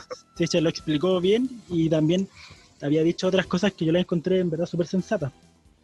Pero claro, y al final quitarlo a él, que era como el mejor evaluado, yo no, no, no le veo un poco la lógica a eso también. O sea, y no, y no, y no sé porque no, no sé tampoco qué hizo, qué, qué pasó con Sichel, porque si él ve que está muy bien evaluado, o sea, bueno, igual tampoco puede ser mucho, si lo van a cambiar, a lo mejor tiene una oportunidad laboral ahí o no, o no- o no sé. Pero sacarlo a él igual fue como... O sea, él estaba molesto. Yo lo noté así con una cara. No sé si notaron eso, como la expresión de Sichel. De hecho, fue uno de los primeros que entró eh, como a colocarse en este orden de los ministros y la prensa como que se le lanzó encima y él estaba así como ofuscado. ¿Cachai? Y, y me acuerdo que la Pamela Giles se tiró como un tweet o una cosa así y decía que esto le estaban pasando la cuenta a, a Sichel porque se había, había tenido un encontrón con Briones. mm, Y, y por lo que recuerdo, ese encontrón era que, bueno, otro tema enorme es que ya sacaron de discusión el tema del CAE, dijeron que no lo iban a condonar. Si Sí. cacharon eso. Y creo que Sí. Sichel era como de los opositores, así como que había dicho, oye, ¿cómo vamos a vetar eso? Y, eh, como en contra de lo que había planteado Briones, y ahí como que un poco la cagada. Ese era como un mini cagüín que yo caché, pero según Pamela Giles, como que tenía que ver con eso. Pero obviamente no estoy segura, pues si Pamela Giles. es como el cagüín político. así Sí, no- po, no está sí. Entonces, claro, primero estaba con este tema de las cajas y después creo que fue el tema del CAE. Y ahí fue como ya, como en el fondo desautorizar a la gente que que es de tu coalición y todo ese tipo de cosas. Y le pasó la cuenta. Le pasó la no- cuenta al caballero. en, en no apoyar a, a, no sé, pues, a sus colegas. O sea, yo lo cuento súper sensato, como, te- como digo, pero pero claro, eh, ellos obviamente se van a ver como, como pasaba a llevar, porque no está siguiendo esta ideología que ellos mismos tienen. Mm. Pero es que claro, pues el, el tema ahí es como que la base de la política sería la discusión, pues. ¿cachai? Entonces, bueno, también entiendo que, que la derecha claramente no cree en eso, pues. están todos eh, como funcionando por coaliciones y, y estratégicamente. Pero en, en ese sentido el tipo no hizo nada malo, a eso voy, ¿cachai? Verdad. O sea, nada malo entre comillas, en, el sentido de que discutir con alguien en el fondo no, no- no sería algo malo. Claro. Y también pasó algo más en el tema de que había, no me acuerdo qué, el nombre del ministro en verdad, que pasó de un ministerio a otro, fue como, Ah, sea, eh, el, el, de, que pasó de vivienda a desarrollo social, parece. Claro. Y también uno ve. eso, Warner, como- no. No me acuerdo del caballero. Pero bueno. Al final uno no- ve como pucha, y entonces aquí donde está, no sé, po, como el profesionalismo o, o, los estudios de cada, por- de cada, minis- de cada ministro, porque pasan de un ministerio a otro, pues y eso también no es la primera vez que lo vemos. Y- es súper ridículo, pues sí, Sí, pues. es O sea, al verdad. final, uno que tiene que hacer para ser ministro, o sea, Claro. Sí, de la coalición. Yo igual cuando apareció esa, esa, esa noticia y vi cambio de gabinete, estaba como almorzando y dije, ¡oh! Cambio de gabinete. Y, y dije, Mañalich, Mañalich, Mañalich. ¿Sabes? Como que tiraba la, la, la telepatía. Mañalich, Mañalich. Y no, fue, si en el fondo fue como un problema de partido. Problema de partido arreglado por un Estado.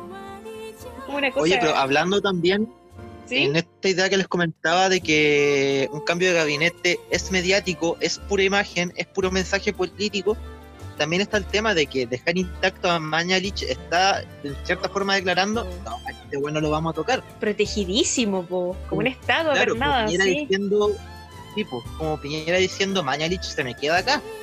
Claro, continúa. No, no, no tiene ni pensado sacarlo a la cancha. Yo creo que no. Yo creo que va a seguir hasta, hasta la eternidad, se mande las cagas que se mande. Igual yo creo que va un poco porque Mañalich sigue como mucho el lineamiento de Piñera, pues, o sea, como que todo lo que dice Piñera, ah, bueno, lo vamos a hacer así. Y, y sigue sigue ese mismo lineamiento, o sea, no, no tienen como mayores diferencias, pues, entonces no, no va a sacar a alguien que, que al final piense igual que él. pues. Sí, yo encuentro que igual son parecidos ellos, como una estructura mental. Porque los dos son súper dictadores, ¿cachai? Y ego gigante, más encima hombre, ¿cachai? Como. Me refiero no solo hombre, sino que hombre como machista, ¿cachai? Como yo tengo el poder, yo pongo la regla, a mí no se me discute, Claro, ¿cachai? Como, como es, es esa parada que tienen esos los dos, los dos son súper tercos, sí. son súper torpes, ¿cachai? Toman pésimas decisiones, los dos están súper desconectados de la realidad. O sea, como que son de- realmente son personas muy, muy amiguis en ese sentido. Yo me imagino hecho- que los tipos son muy amigos. De hecho, eso de- mismo habían dicho una vez, pues. Deben encontrarse que la razón muchas ratas. Así como, sí, tienes toda la razón, amigo. Como eso. Piñera había dicho eso, pues que más que ministro, el Mañalich, o sea, también Mañalich es mi amigo, y él lo dijo una vez, Mm. y eso yo lo- me acuerdo haberlo Mm. leído.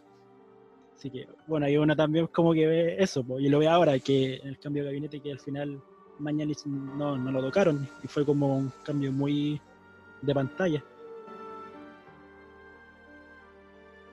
Ahora, esa imagen también se elabora a través de la opinión pública y de que llegan, lleguen entidades, por ejemplo, internacionales, en el caso de Piñera, a decir, loco, lo estáis haciendo mal.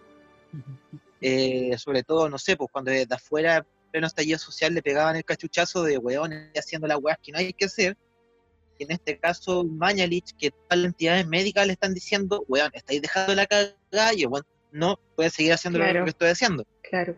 Claro. Y eso lo justifica y justifica todas sus malas decisiones. No, es terrible esta cuestión. Hay uno, es, es realmente todo mal ahí.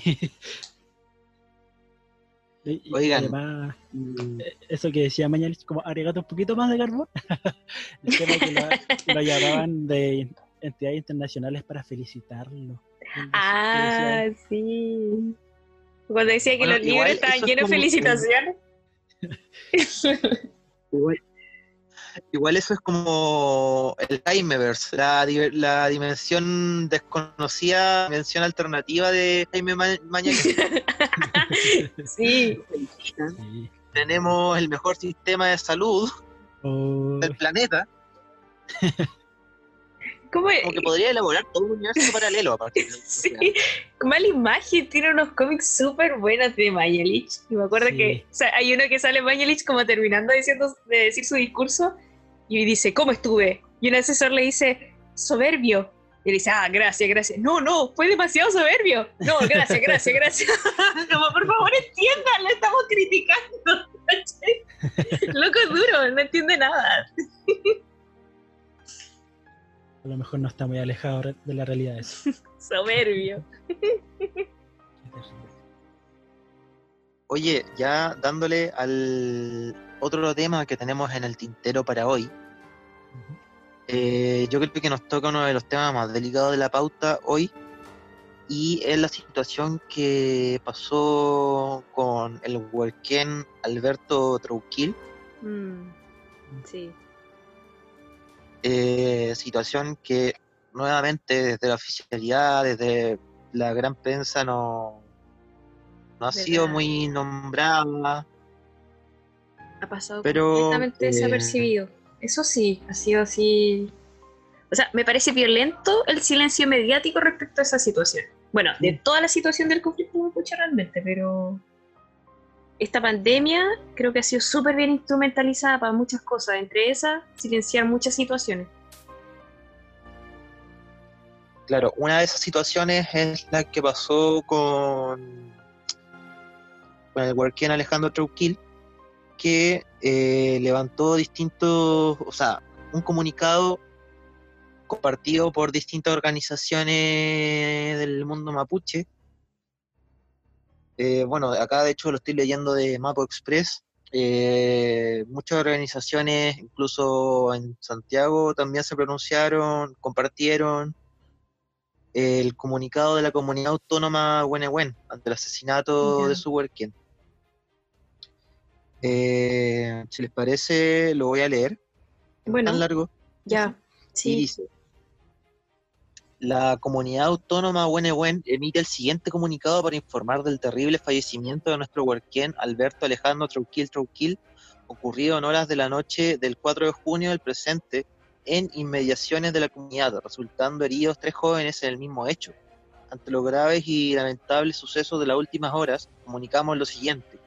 Se ha denunciado por esos medios los hechos que han ocurrido desde el día 13 de mayo del 2020 en donde se estableció un estado de sitio alrededor de la comunidad, siendo víctimas de la persecución policial ilegítima. Hechos por los cuales se está interponiendo un recurso de amparo preventivo, dejando en evidencia las constantes y reiteradas amenazas sufridas por las personas de la comunidad y en especial por nuestro huerquén hoy fallecido. Nuestro huerquén fue asesinado cobardemente por individuos ajenos a la comunidad mientras realizaba labores de búsqueda de uno de sus caballos en inmediaciones del loco junto a jóvenes de la comunidad, fueron emboscados y atacados con armas de fuego, resultando heridos de diversa gravedad, mientras que nuestro huerquén Alejandro Chauquil fue herido mortalmente con un impacto de bala trasladado al centro de salud de Cuyipulli y falleciendo a consecuencia de la magnitud de su herida. En el cuerpo de nuestro Peñi se encuentra el Servicio Médico Legal de Temuco, a la espera de ser, a la espera de que sea entregado durante horas de la tarde de hoy, 5 de junio, para posteriormente velarlo en su casa en compañía de esposa e hijo. Finalmente será despedido en el cementerio de Cuyipulli en fecha y por confirmar. Agradecemos las muestras de apoyo, solicitamos difusión y que nos acompañen en estos difíciles momentos en donde perdemos a un pilar fundamental de nuestra comunidad, eh, legando un ejemplo de lucha por la dignidad del pueblo mapuche, referente para las nuevas generaciones de jóvenes que buscan recuperar la tierra. Amulepe o Huichipeu, Comunidad Autónoma Huenehuen. Uf. Bien fuerte la situación. Mm, sí. eh, Perdón, justo a en mí, un contexto global a que... Ah, no, dale, perdona. ¿Una duda? Sí, es que me quedó una duda porque se dice que él falleció producto de una bala y todavía no se determina de quién o de, de dónde provendría esa bala. Eh, lo que se dice es que fue asaltado por individuos ajenos a la comunidad. En Ya, el fondo, individuos desconocidos. Eh, Ah, ya. entonces no se sabe si El problema es son... que, Claro, me refería a si fueron que carabineros o, o otro individuo en el fondo. a partir de lo mismo, porque el problema es que, como se dice en el comunicado, es una situación, eh, una situación de sitio la que está viviendo Claro, por eso esta preguntaba. este. Mm, Entonces, ante la presencia constante de carabineros, como que la hipótesis más grandes son que o fuese un carabinero o que fuese un privado amparado, amparado por la legalidad, Ah, entiendo. Ya. que fuese un particular amparado, amparado en este estado de sitio que se está viviendo. Así que se apunta, eh, pese a la información confusa de la situación que pasó en la misma comunidad, se apunta al parecer sobre todo a esto. Sí, bueno, Ahora, por eso preguntaba, claro. acotar Mm, mm. antes de pasar al debate en sí mismo, eh, acotar eh, la versión de la prensa oficial que lo presenta como Fiscalía confirma crimen de comunero mapuche en Coyipulli y acotar lo que dice una página que recomiendo caleta, Kimelfe Curreu, de Ya. de Mapuzungún. Eh, que dice manipulación del lenguaje en los medios. ¿Qué ocurrió en el mundo real? El huerquén vocero mensajero de la comunidad autónoma fue asesinado por desconocido. Como lo retrata 24 horas, se valen de una, de una ambigüedad lingüística para hacerlo ver como un crimen común ligado a mapuche, sin especificar paciente víctima ni agente victimario. En el fondo, claro, te lo enajenan y te lo dejan que fue un crimen Oh. de comunero mapuche. Tenéis razón. Espera, ¿podéis leer de nuevo el titular? Para que se entienda. El, el- Fiscalía confirma crimen de comunero mapuche en Coyipulli. Oh, tenéis toda la razón, po. Como que el crimen fue de No él. entender que fue- ¿Da a entender eso, no? Claro, Oh. no dan a entender que ha habido un asesinato, que el sujeto del asesinato fue él. Claro, que no, no fue la víctima, fue el victimario. de. Claro, Oh, es un titular bastante confuso. Sí. O sea, yo creo que deliberadamente confuso. Claro. No creo que Sí, esto haya sido un error. Totalmente deliberado. Bueno, ahí eh, esto no es nuevo, como que yo he visto varios como casos de titulares de que involucran a, a- a personas mapuches de conflictos de distinta índole que tienen est- esta, esta particular redacción. ¿Cachai? Como que primero hacen pensar de que es el mapuche el que está haciendo la acción, qué sé yo, el delito, lo que sea. Y abajo hay una especie de epígrafe en donde se aclara. Como no, es que en realidad es esta persona, ¿cachai? Como que no, no es el titular, sino que abajo o más adelante en la noticia se especifica mejor o supuestamente se darían luces de lo que realmente sucedió, pero el titular mismo suele tener este tipo de estructuras, como ambiguas. Como que la culpa es del mapuche. Y lo peor es que la gente al final lo lee y, y se lo, lo, lo lee de esa forma y lo cree. pues, y Sí, y eso, esto mismo estaba leyendo delante que echaban a la culpa a la misma persona o los mismos comunicadores mapuche. Lo leía en página de, Oh. de Mega Noticias, lo, lo leía. Pero claro, es por esta misma ambigüedad de, de los titulares. Y esto está pasando por una crisis mundial de racismo, ¿cachai? O sea, cuando está todo el mundo poniendo... eh, eso lo encuentro impresionante, ¿cachai? Están todos poniendo imágenes negras, están por el hashtag, están por el estallido en Estados Unidos. O sea, esto ya no puede estar más como tema protagónico. Y esto es completamente invisibilizado, Claro. ¿cachai? Como el, el racismo, ahí está. Racismo periodístico, en el fondo. De primera, Y la aparte primera parte, estamos ¿no? hablando- Aparte estamos hablando en un contexto en que unas probabilidades muy latentes que haya sido un efectivo policial, que haya sido un Paco de los Claro. que estaban sitiando, Probablemente no. Y incluso si no lo es, eh, la situación está propiciada por el estado de sitio que están viviendo. Entonces, estamos hablando de ambos factores, de represión policial por un lado y de un crimen racial por otro. Eh, Y habría que preguntarse por qué hay estado de sitio. Porque hay estado de sitio en una comunidad mapuche. ¿Cachai? Claro. Qué fuerte. ¿por qué hasta, por qué hasta en cuarentena, eh, eh, en este estado de emergencia, entre comillas, se establece aún un- la militarización sistemática, la represión sistemática hacia una comunidad? Si este COVID, yo siento que le ha caído como anillo al dedo a- al Estado. De verdad. Claro, o sea, sí, sí, sí. para naturalizar toda la militarización, sobre todo en lugares como conflictivos. po. Por ejemplo, la Araucanía. ¿Cachai? Y es como, no, en realidad esto es por su bien. Está muriendo gente, po. Nuevamente. Y nadie habla de esto. Y nadie habla de esto. Qué Este fuerte. silencio. Yo, me- yo me siento un poco como, como vieja cagüinera de repente porque esto mismo ¿Sí? lo comenté delante en como una noticia mega noticia.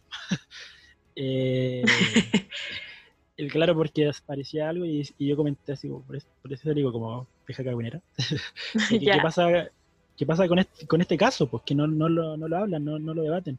Mucha gente lo, lo comentó, como que comentó esto y claro, y ahí digo que salían como algunos casos que decían como no, pero esto es culpa de los mismos mapuches y, y hay uno que como que a, a mí me explota un poco la cabeza de que, ¿what? ¿De dónde sale esto? ¿Por qué?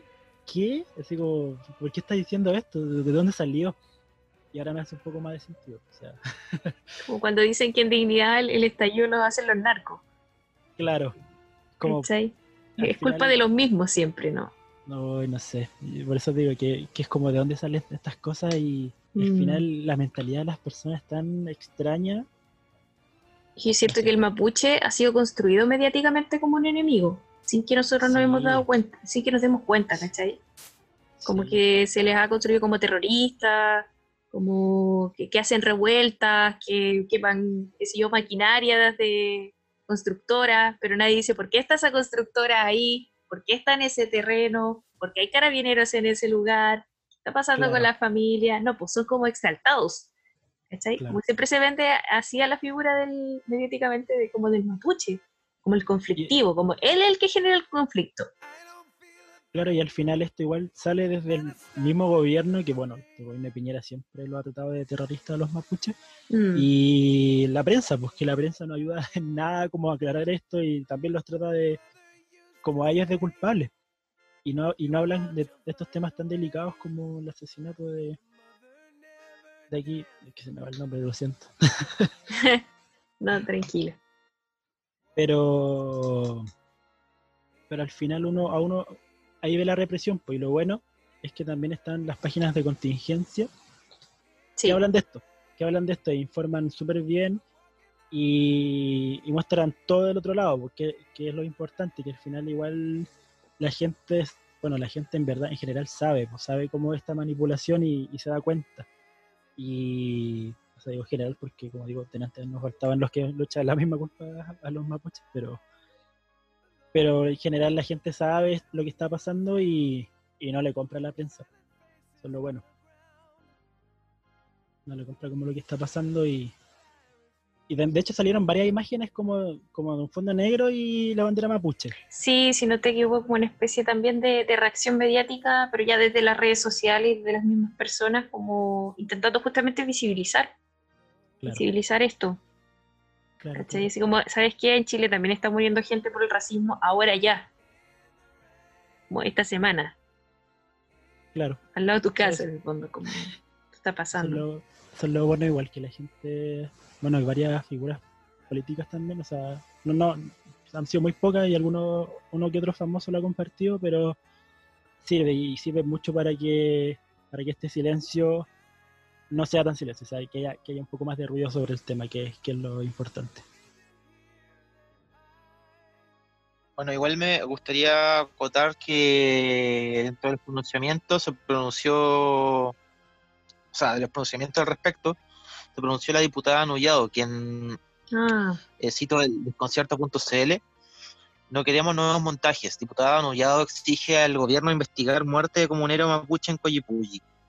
Hace tres semanas el mismo Alejandro denunció que estaban siendo víctimas de allanamientos y persecución por parte de la policía. Aquí se habla de personas civiles que atacaron la comunidad. Nosotros queremos saber quiénes son estas personas. Que el ministro y subsecretario del Interior ordenen una investigación completa y seria, solicitó la parlamentaria socialista.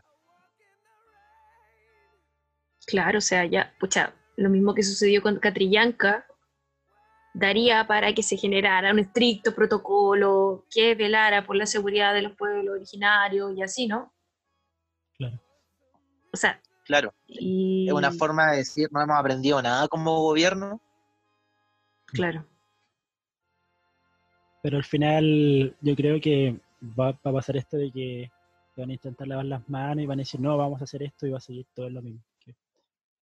Y eso es lo que me- a mí me genera Mm. mucha mucha pena, en verdad. Lo que pasó también con Gustavo Gatica, que no, vamos a hacer una investigación, de, y le, damos, le damos plazo de siete días a, a Rosas para que dé culpable y al final han pasado como 170 y tantos, Claro.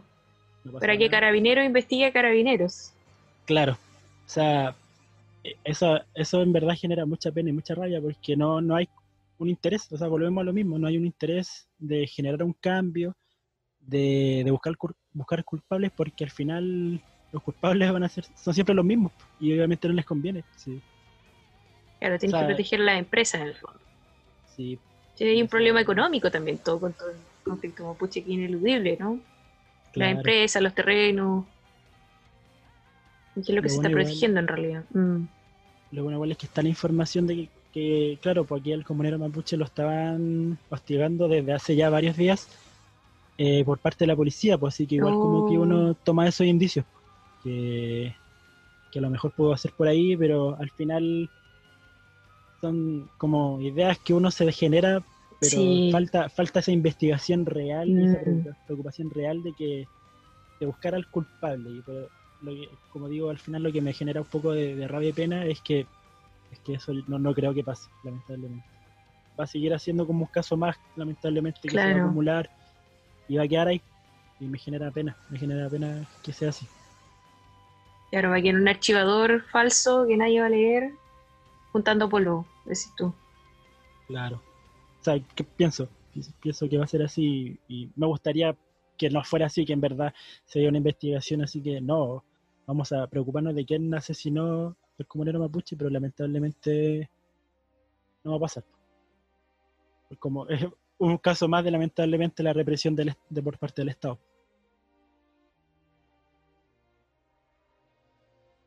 mantiene el silencio del Estado respecto a una situación de violencia sistemática, reiterada, histórica.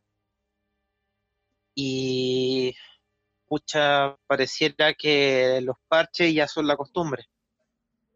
El decir, no, vamos a hacer algo. No, si alguna medida vamos a tomar. No mm. sé, yo creo que cuando más va a salir alguna campaña pucha, no espero nada del gobierno, pero creo que siempre puede ser un poco más estúpido. Entonces, creo que cuando más eso, pero algo cercano a siquiera justicia por, eh, por ejemplo, comuneros o figuras de personas dentro de la lucha mapuche que han sido vulnerados. Todavía quedan investigaciones sin resolver respecto a situaciones anteriores. Eh, yo creo que justicia respecto a eso no va a haber y por parte de este gobierno al menos. Y es bastante lamentable pensarlo. Eh, creo que por lo menos también la gente está tomando presencia respecto a esto, como comentaban también eh, respecto a la Buenos Poyes, la bandera mapuche apareciendo referenciada dentro de en negro. Sí, es demasiado importante, creo yo, en estos casos, visibilizar. ¿Cachai? Creo que la visibilización es un modo de resistencia completamente en estos momentos, como justamente con lo que pasó con Catrillanca. O sea, la Catrillanca empezó a adquirir un protagonismo justamente porque se empezó a visibilizar con una potencia tremenda.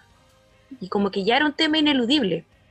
El problema, siento yo, con estas situaciones que están ocurriendo ahora, porque si no sé, pues, si no hubiera habido COVID, nosotros hubiéramos seguido visibilizados, probablemente hubiéramos ido ya todos a marchar, ¿cachai? Por este motivo. Y esto se hubiera hiper mega visibilizado. O sea, esa es mi, especulación, obviamente, pero siento que de nuevo está este monstruo llamado COVID que tiene este poder, ¿cachai? Como de aplastar estas realidades y, y, fingir que nada está pasando porque parece que todo es menos importante que el COVID, incluso una muerte de una persona. Entonces, por eso también me conmueve ver estas imágenes de visibilizar, visibilizar, visibilizar. Está pasando, está pasando, está pasando, está ocurriendo, ¿cachai? O lo mismo con el hashtag de Estados Unidos. Oye, esto, esto vale, esto vale, esto vale. Es como el modo que nos queda, pues. Contarlo, discutirlo, hablarlo, ¿cachai? Decir su nombre, no sé. También se acusa bastante eh, esta postura respecto a claro, la gente está saliendo a Estados Unidos a protestar por una situación racial, pero acá en Chile no pasa. Y yo creo que podemos avalar las situaciones de manifestaciones y protestas que se están dando, bueno, nuevamente lo conversábamos el capítulo pasado a nivel mundial, ahora se sumó la situación en México, eh, varios países de Europa también estuvieron eh, presentando protestas bien fuertes y sí hay diferencias de las situaciones. Hay países en Europa que ya están. obviamente se habla de que el tema del COVID nunca está superado como en respecto a su permanencia y circulación, pero que ya están como pasos adelantados respecto a las cuarentenas, por ejemplo, eh, por el periodo en que llegó el COVID a estos sectores. Eh, otros países como México, que si mal no recuerdo está como en una cronología muy similar a la nuestra, desde que llegó y las fases que ha tenido y por otro lado, Estados Unidos, que es uno de los países que está como con el COVID más presente, y igual salió a las calles. Eh, pucha, creo que es una salida facilista decir, ah, pero ¿y acá por qué no salen? Porque, bueno, que la gente quiera exponer sus vidas pese a la cuarentena para protestar es válido. Pero llamar a la gente a que tome esa decisión y juzgarlas por no tomarla. Ah, por supuesto, sí. Eh, no, claro de creo que una creo que se torna bastante fascistoide. Sí, no, por supuesto. Yo creo que por el momento igual visibilizar, como decía, me parece una buena herramienta, ¿cachai? Hablar de esto, ya que los medios no hablan de esto. O cómo lo hablan en el fondo. ¿Cómo lo dice? Lo tergiversan. Eso es lo bueno igual, pues, y al final como, como tú decís, tema de, comunicarlo, informarlo, porque hay mucha gente que no lo, que lo desconoce, porque de hecho aquí en, nuestra cuenta de Instagram lo publicamos y había personas que no tenían idea y claro, se enteraron por la cuenta y no sé, pues como actores como Héctor Morales que también publicaron lo mismo y generan estas instancias para informar y para, para generar opinión sobre este tema que, como estamos diciendo, no, no está en, en- en las noticias, pues no, uno no, no las ve y eso, eso es tan terrible. No sé. Estamos Que es una herramienta No, dale. Yo creo que sí, no, estamos como en un shock con toda esta situación y es como... Sí. Estamos en modo duelo con la roca. en la. Sí. Y Sí. bueno, creo que también a partir de eso podemos ya, como también para ir cerrando por tiempo, Sí. pasar como a los dos temitas de cierre, uno cortito y otro más o menos extenso, pero... Eh, puta, primero quiero que nos riamos, porque ya, esto, para que se hagan la idea, lo leo de radioagricultura.cl. Checho Irane y protestas en Estados Unidos. Hay elementos del castrochavismo financiando esta explosión social Ay, como pasó en no. Chile. Ah, Checho Irane. Pero ese tipo resucitó. Como que dijo, ¡Oh! ¡Castristas! Así salió, sacó la tierra, la sacudió, dijo, ¡están financiados! Y luego murió de nuevo. Eso fue su rol. Sigo, leye- sigo leyendo porque empeora. ¡Ah, chuta, El ya! conductor del programa con- el conductor del programa Conectados de Agricultura, Sergio Checho Irane, se refirió a las protestas y la ira que estallaron en Estados Unidos después de la muerte del afroamericano George Floyd. Irane denunció que hay elementos del castrochavismo financiando esta explosión social. Me han llegado videos donde se ve gente con la camiseta de Chávez pasándole plata a algunos Mentira. No, ¿qué onda su imaginación? ¿Qué le pasa? Qué terrible. Me han llegado videos. Tengo evidencia concreta. Es que lo peor es que le agregan una imagen de Checho Irane tocándose la nariz como típico gesto falopero. Entonces estoy como. est- Estoy digiriendo esas palabras y viendo a Checho Irane la- limpiarse la nariz después de jalar. Claro. ¡Ay, qué horrible! qué horrible. Yo creo que hay mucha gente que cree que esto es real. Eso es lo que a mí me asusta. Sí. O sea, he escuchado gente diciendo, no, es- los videos le llegaron financiados. a Checho Irane. ¿Qué qué? Yo me pregunto qué videos le llegaron a Checho Irane. Porque Sí, ella- ¿qué será? me han llegado videos donde me han llegado videos donde se ve gente con la, mis- con la camiseta de Chávez pasándole plata a algunos manifestantes para que impulsen esto. ¿Qué onda? ¿De dónde Qué saca esa weá? Mm. Y Aparte es como. Aparte es como yo imagino al reportero de esta weá así como hablando con Checho Irane y ahí tú qué pensáis de esto. Y el weón como, ah, sí, tenéis video, me los podéis Ahora- pasar porque sería una tremenda noticia. Sí. Ahora realmente es- está haciendo humor. Ahora sí está haciendo, cumpliendo su... Ahora Por sí, fin. por fin lo logró. Gracias, Chichirani, por tanto. Por fin nos reímos. Por fin lo entendimos, por fin. Por fin lo entendimos. A eso era, a eso era. Bueno, y la- al Y final la- también es lo mismo ¿sí? que pasaba en Chile, pues con los del rechazo que decían exactamente lo mismo que estábamos financiados por por, por Maduro, que nos pagaban. y Sí, tema. verdad. Oh, qué terrible. verdad El sí. Frente Amplio, que la nueva mayoría. Ay, Claro, quiero una orquesta como de la oposición. la calle. Claro, la gente en la calle funando a Boric y estos guanes, no, no, no, esto es una orquesta del Frente Amplio. y ahí uno ve la lógica, es como, ¿qué? Sí, dejen de darle crédito a esos hueones, no son tan creativos, por favor. Quizás, quizás esto pasa en el extraño mundo alterno de la derecha, donde Sí, también Chile es Donde País con Maya las Lich es bacán, claro. Si me imagino una weá así como el extraño mundo de Jack, Como en Rick and Cuando Morty van a otras dimensiones y se encuentran ellos mismos, una cosa así. Claro. No, ¿sabéis que me lo imagino más como el extraño mundo de Jack? Porque es como son son como mundos temáticos, pues está como el mundo de Halloween, el mundo de Ah. Navidad. El mundo Woody. Por eso, sí. Con gente con caleta de hijos, me imagino. Familia gigante rubia, así. El vecino es tu primo. Claro. Qué terrible. Ahora, ya pasando a la, sí. sí, a la noticia como más de cierre, Uh, ya. nos toca hablar sobre el tema de la reelección. Ah, Yo no entiendo muy bien qué pasó ahí, pero al parecer hubo un fallo técnico del Senado por lo que se aprobó el proyecto directamente en el Congreso. Eso es lo que entendí. ah, sí. Eh, ah, yo no caché eso. Ya sí, yo eso más o menos lo cacho más o menos bien. Ah, ya, a ver. Mire, lo que pasó. o sea, no sé si lo voy a explicar tú. Mejor explícalo tú. Para después agregar como. Dale tú. Ah, bueno. Roca Kun. Eh, que lo que pasó es que en el Senado, eh, la semana pasada, eh, claro, apro- aprobaron el tema de, del límite de la reelección, pero sin la retroactividad. Pero que la retroactividad era lo importante en el sentido de que contaran los años eh, ejercidos por los senadores, diputados y, el- y alcaldes Ujú.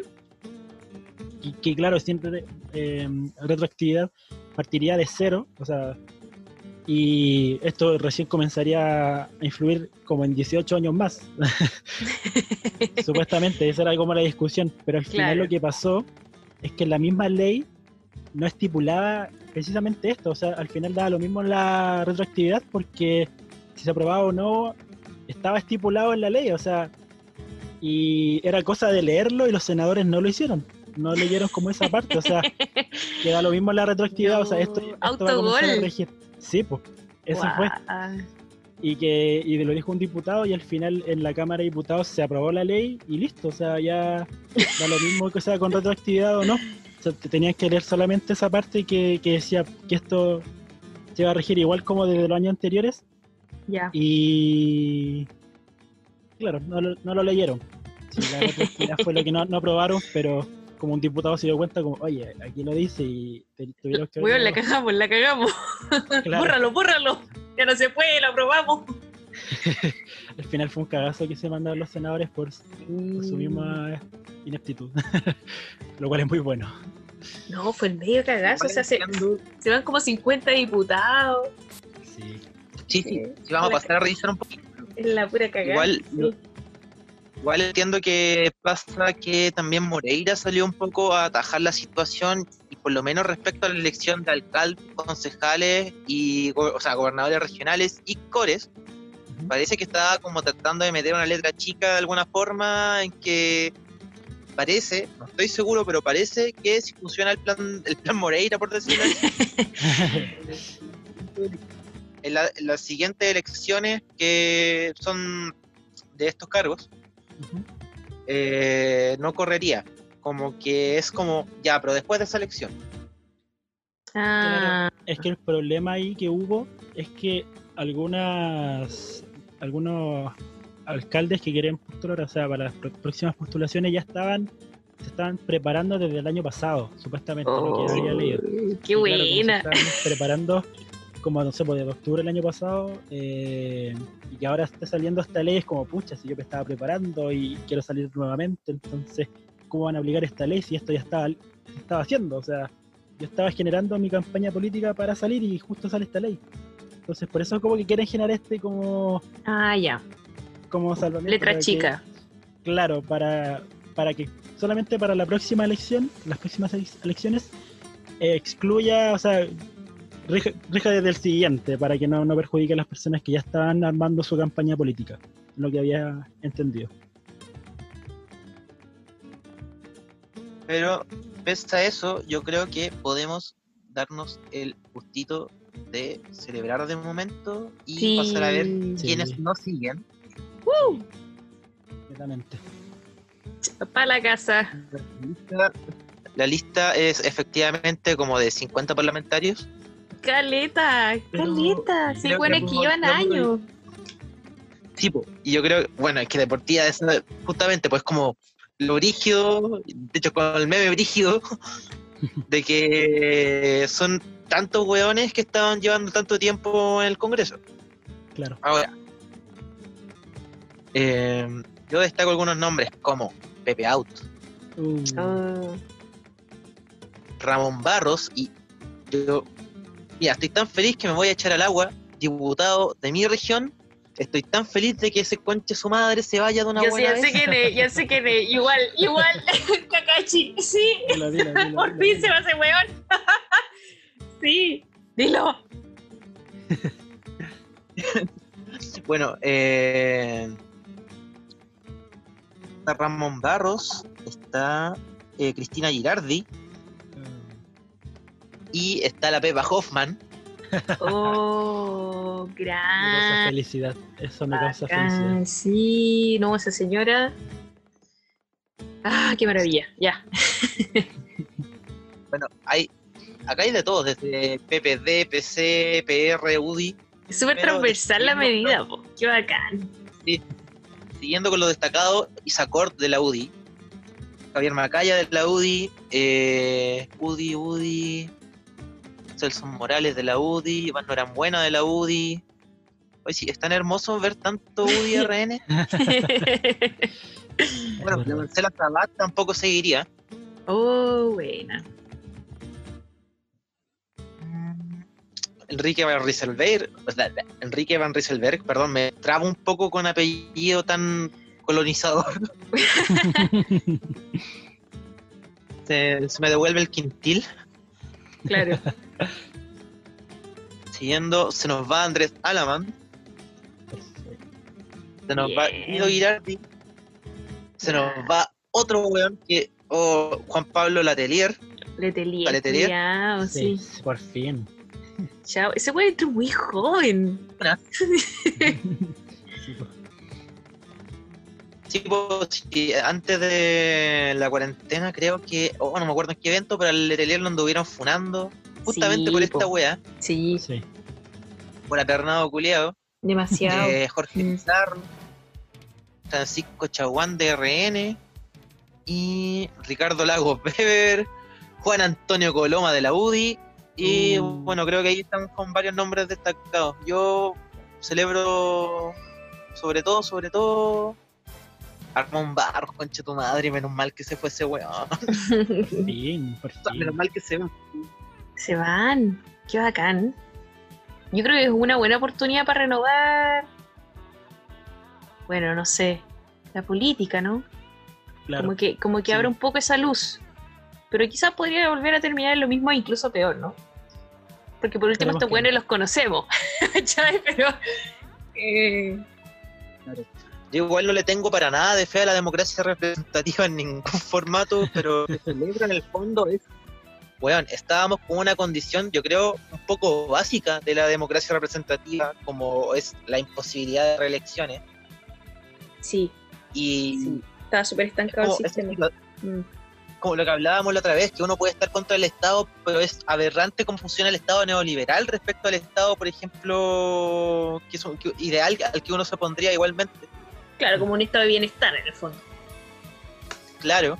Mm. es como, bueno, de- para que lo defiendan debiese ser un estado de bienestar y ni eso existe. No, pues no existe. No, no está ese proyecto eso, en, ¿no? en Chile. Tienes razón. Sí.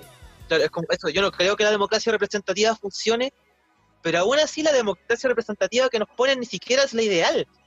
Claro. Creo que es una constante así. Mm. ¿Usted, tío Roca, celebra alguno en específico? Sí, no, sí, de hecho, varios de los que nombraste, o sea, varios, me, me gusta ver que varios UDI no, no van a participar, varios, varios RN.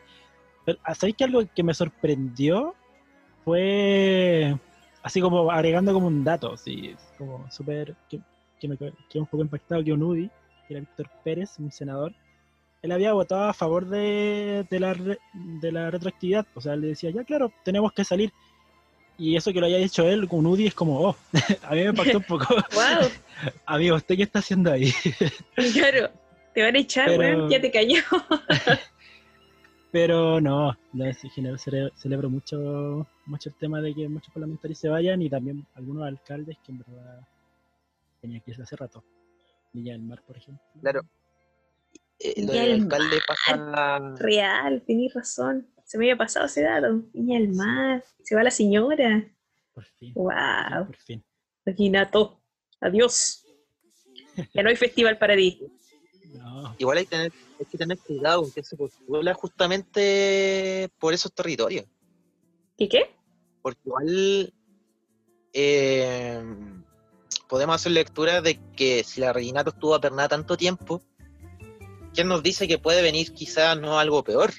Entonces yo creo que también eh, esta situación, yo creo que en específico para, para elecciones de alcaldías, concejales, eh, hay que tener mucho ojo porque el, yo creo que a nivel Congreso se mueve de otra dinámica un poco. Es como, puta, ¿cómo así que Gustavo Bund siga en el Congreso? Ya, tíralo por el distrito en que más, en el que la derecha siempre gana. Van a Claro. ga- va a ganar cualquier hueón Claro. de derecha. Sí. O por arrastre, ya que estamos hablando de sistemas electorales. Eh, entonces, creo que igual se mueven un poco más, tienen un poco más de dinámica respecto a esta facilidad de mover también candidatos de un sector a otro.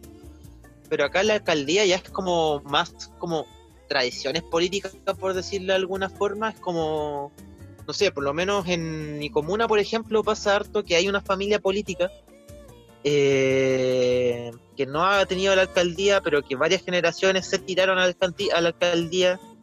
Entonces hay como esos legados políticos, hay como también Ah. esa relación más cara a cara, entonces como creo que la política de municipios es bastante, o sea, o por lo menos la campaña en cuanto a política de municipios puede ser bastante más sucia y bastante más inestable.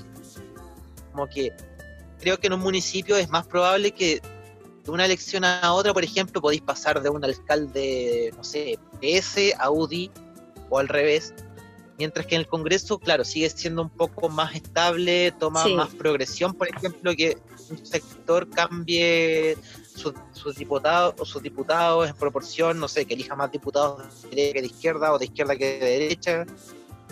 Entonces, yo creo que a lo que voy, y perdón extenderme tanto, es No, que los municipales tenemos que tener bastante ojo, que pueden darse juegos bastante sucios. Todavía no especulo bien qué, pero no sé, me da bastante mala espina por ese lado.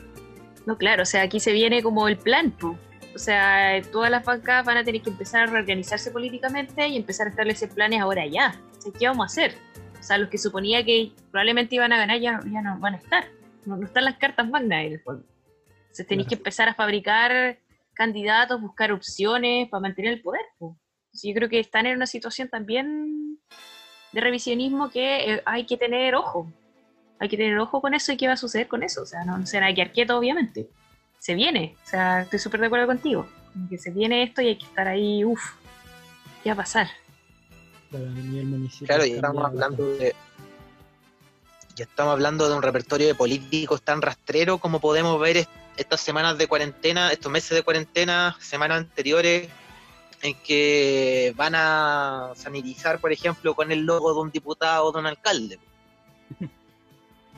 Claro, Contralorito ya nos dijo que eso era ilegal. No sé si han visto a Contralorito Sí, grande, Contralorito. Sí. Ya, no, ya nos mencionó que eso no se puede hacer.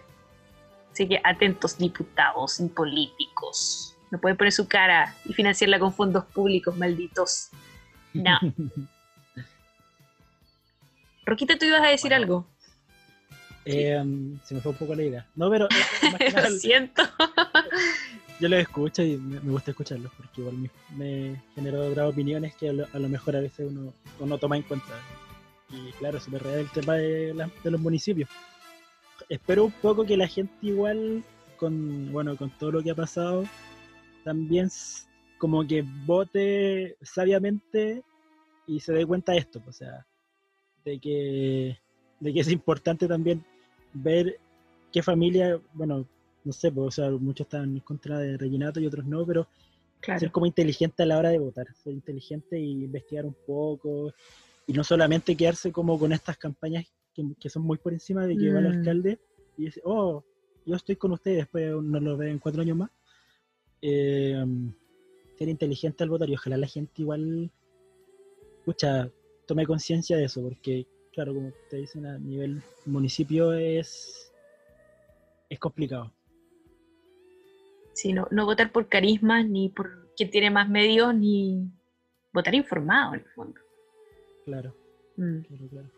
Igual, bueno, y al final también el tema, esto también va a ser un tema de costumbre y se va más adelante, vamos a estar como un poco más normalizados respecto de estos límites, pero pero igual informarse desde ahora y, y no cagarla, pues para más adelante. Claro. Totalmente de acuerdo. Oye, antes de empezar a cerrar, quedó una pregunta pendiente. Sí, para yo iba a preguntar lo mismo. Querida Roca, Roca.